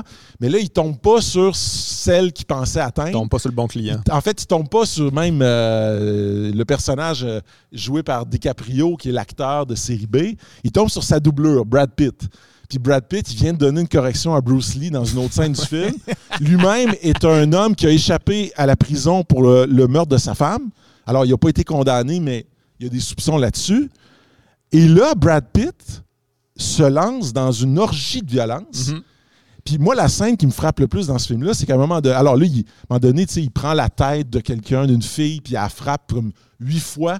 Puis c'est classé sur Netflix comme comédie. C'est, drôle. Bon. Puis après ça, c'est le gars qui se fait manger par un chien. Puis là, à un moment donné, il y en a une qui part en courant dans la cour arrière, elle a le, le visage ensanglanté.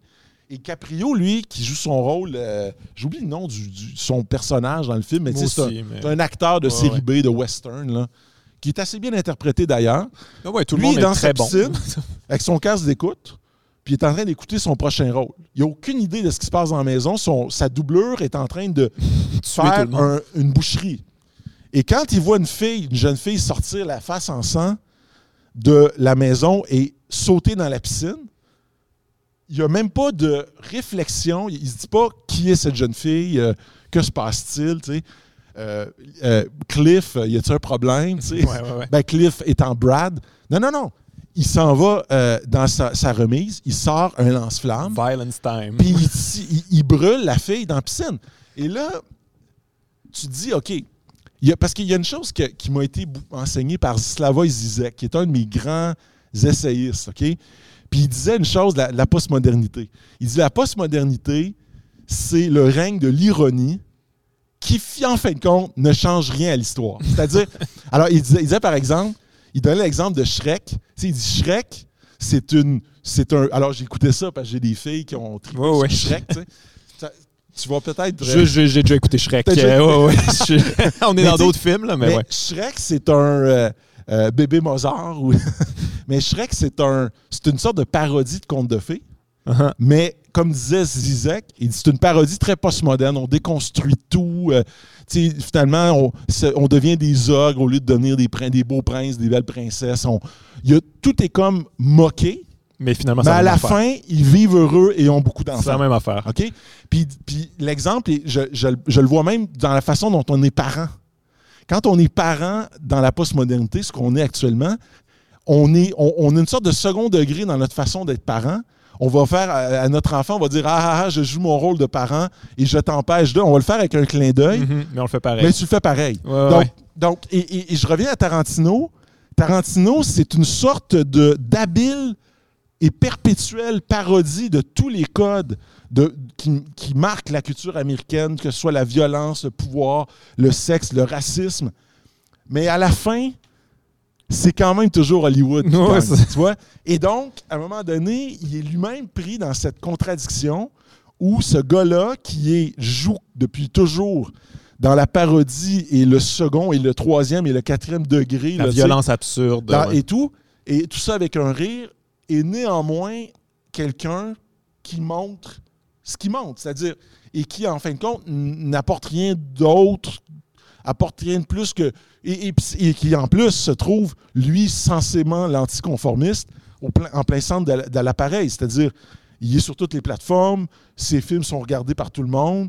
Il est. Tu donc, c'est juste ça que je, je voulais montrer sans. euh, je suis pas un spécialiste, mais ça me paraissait assez frappant. Non, mais je, je- je suis totalement d'accord. Mais euh, pour en revenir au, au MeToo, euh, Oui. puis euh, euh, t'en parles un peu dans ton livre, mais j'ai l'impression que c'est ça, c'est très, c'est très américain, ça, l'espèce d'individualisme, de recherche. Tu sais, on est à la recherche de plaisir constant, Mhm. sans limite. C'est ça nos vies maintenant.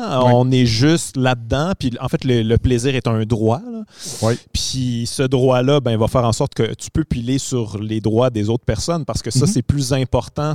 Il y a beaucoup de. Tu penses-tu que c'est cette manière, je ne veux pas dire de manière américaine de voir les choses, mais quand même un peu, tu sais? Ben, C'est-à-dire que, tu sais, très concrètement, le- aux États-Unis, on peut dire le sexe est une marchandise, déjà en partant. Ça, c'est une première chose. C'est pas juste aux États-Unis, soyons honnêtes. Mais c'est une- il y a, un, y a un- un marketing et une mise en marché hallucinante. Je veux dire, partout dans le monde, euh, les fantasmes sexuels sont nourris par des, Américains et des Américaines. Il faut quand même le dire. C'est pas innocent, anodin. Mais aussi, je dirais, ce qui est peut-être le- le paradoxe des États-Unis sur ce plan-là, c'est que, bizarrement, dans la vie de tous les jours, il y a une sorte de pudeur. Les Américains peuvent être très prudes, beaucoup plus que les Québécois ou, et, en- et bien, et beaucoup plus qu'encore que les Français ou les Italiens. Mhm. ou- et donc, bizarrement, le- par exemple, cette espèce de, d'extravagance euh, pornographique sert moins à faire entrer la sexualité dans la vie qu'à maintenir la sexualité dans une sorte d'espace qui est réservé à des professionnels et des demi-dieux. On est dans le spectacle. Et le problème, c'est peut-être qu'aujourd'hui, moi je le vois, euh, je le vois un peu dans, chez les jeunes, où que on a, euh, euh, il y a une sorte de confusion entre la réalité et le spectacle qui fait qu'à un moment donné, effectivement, euh, les modèles qu'on nous donne, qui sont centrés essentiellement sur un plaisir, disons, masculin assez cliché, là, ben, font que il y a des gens qui pensent que ce qu'ils vont faire dans la réalité. Ils veulent faire cop- partie du spectacle. Ils veulent faire partie du spectacle et ils veulent reproduire les codes du spectacle et ils pensent que ce qui se passe là-dedans, c'est comme ça que ça devrait se passer. Puis euh, là, j'ai l'impression de parler comme un curé, puis c'est pas ça que je veux dire. J'ai pas, euh, tu sais, c'est pas l'idée, c'est pas de condamner la pornographie parce qu'au fond, c'est quelque chose d'humain, une curiosité. Oui, de- non, mais tout à on fait. est tous curieux, puis personne ne peut se vanter de, de, de- de- résister Mhm. aux, aux appâts, tu sais, de, Non, non, on n'est pas en train de dire qu'il faudrait euh, abolir la por- Non. pornographie ou quoi que ce soit, mais sauf que le paradoxe, je pense, c'est que la porn- le- l'effet réel de ça, c'est que c'est en train de ri- re-ritualiser. Tu sais, c'est comme, il y a des codes maintenant qui sont extrêmement précis. Euh, Il y a des codes euh, violents. hein. des codes souvent violents, même souvent très violents. Puis, euh, puis, puis euh, il y a comme une sorte de, de déconnexion. Tu sais, euh, si je je l'interprète pas autrement. Puis, je t'avoue que j'ai encore de la misère à me dire est-ce que c'est juste américain? Parce que ça serait facile de dire, tu sais, c'est une affaire américaine. Quelque part, on est complice de ça. Mais, Oui, oui. mais, mais Mais quand même, Mais comme tu as dit, 90% de la porno vient, vient des États-Unis. C'est quand même de là Oui. que ça vient. Oui, Ouais. c'est ça. Et, euh, et- et en un sens, MeToo, ce qui m'a frappé là-dedans, c'est le quelque chose qu'on qui n'est pas typiquement moderne, qui, qui, qui, qui signale un changement dans le discours et dans la- notre, conscien- notre conscience collective. C'est que, tu sais, la modernité, c'est l'histoire de- du combat contre les limites, du combat, Ouais. de l'émancipation et de l'affranchissement et de et du, du, du- abat les interdits, interdit d'interdire. Et dans MeToo, il y a quelque chose qu'il faut reconnaître, qui est que peut-être on a besoin aussi d'établir certaines limites, Mais ou oui. de rétablir certaines limites dont on a perdu le sens. Et de reconnaître ça, c'est pas, euh, c'est pas tomber dans le piège de la morale, c'est tomber simplement, reconnaître notre humanité. Parce qu'il y a autre chose que j'ai j'ai pas dit, puis que pour moi, il est fondamental, c'est que pour moi, la logique qui est derrière cette stimulation à outrance du désir, parce que tu on ne se le Mhm. cachera pas, c'est ça. La ça machine pornographique, c'est ça. C'est t'as pas le goût, mais on va te le donner le goût. Ouais, ouais, on s'est- on va s'organiser pour que tu l'aies le goût. On va aller dans les pires extrêmes pour On va que tu aller aies dans le les goût. pires extrêmes, puis tu vas voir, tu vas avoir le goût. C'est la même logique qui est à l'œuvre dans le capitalisme marchand. C'est-à-dire, qu'est-ce qu'on fait dans, dans le, dans la- machine capitaliste? C'est de faire exactement ça sur des plans euh, matériels ou peu importe. C'est de T'as dire, pas besoin de ça, mais t'as check-moi pas besoin aller. de ça, mais on va te le donner, le goût de l'avoir. Puis on va te, on va, puis on va, on va tellement fouetter ton désir que, puis que tu, vas, tu vas le vouloir. Et quand tu vas avoir eu ça, tu vas vouloir plus, puis toujours plus, puis il n'y en a pas de limite. Et ce qui fait qu'on est tous endettés, qu'on est tous. euh, qu'on, puis quelque part, c'est la même logique. C'est-à-dire, c'est, c'est une logique qui est, euh, qui, qui, au fond, est dans la croyance, dans l'illimité du désir, dans l'illimitation du désir. Puis ça, ça donne des monstres. Je veux dire, euh, euh, Hitler, c'est un exemple extrême, mais Hitler, c'est quelqu'un, au fond, qui, s- qui croyait que rien ne pouvait. Tu sais, quand on pense à. Moi, je ne sais pas si tu as, eu ça des fois, cette impression-là. Tu sais, moi, je, je pense à Napoléon. Prenons un cas moins extrême, là, mais prenons Napoléon. Tu sais, moi, je me disais des fois, il aurait dû à un moment donné dire OK, je pense que c'est bon. c'est- on, bon. On on est- on va se arrêter en. Pologne, tu sais. Ça va bien, là. On, Ouais. Ça allait bien, Hitler. Ça allait bien. C'était une belle Hitler, run ça- quand même. Je m'excuse, mais T'as ça pris allait. la France, relax. Hey, puis jusqu'à la, à la Russie, là, ça allait bien. Ouais, ouais. Mais, mais ce que je veux dire, c'est qu'en fait, la preuve qu'on pense comme ça, c'est qu'on est, on est, on, a peut-être accepté l'idée de la limite, mais ces gens-là, plus, moins le réel résiste, plus le désir se renforce. Mhm. C'est-à-dire, moins ils ont l'impression qu'il y a une sorte de, d'opposition, de contrainte, de limite. Ça ne satisfait pas le désir, ça l'augmente. Ben, c'est ça le capitalisme, c'est la richesse à l'infini. Il n'y a Ben- personne qui s'arrête à dire Ah, ben, je suis milliardaire, on va prendre une petite Moi, pause, suis on va enjoy ça. là, je suis convaincu parce qu'à une échelle toute simple, quelqu'un qui, qui gagne 1000 dollars ou 5000 dollars, il est content un peu, puis après ça, il dit bon, ben, c'est quand est-ce qu'il s'en vient le prochain? tu sais? Ouais, ouais, ouais. Puis, puis à l'échelle des millions et des milliards, c'est la même logique. La logique, c'est j'ai un milliard, mais pourquoi j'en aurais pas un deuxième?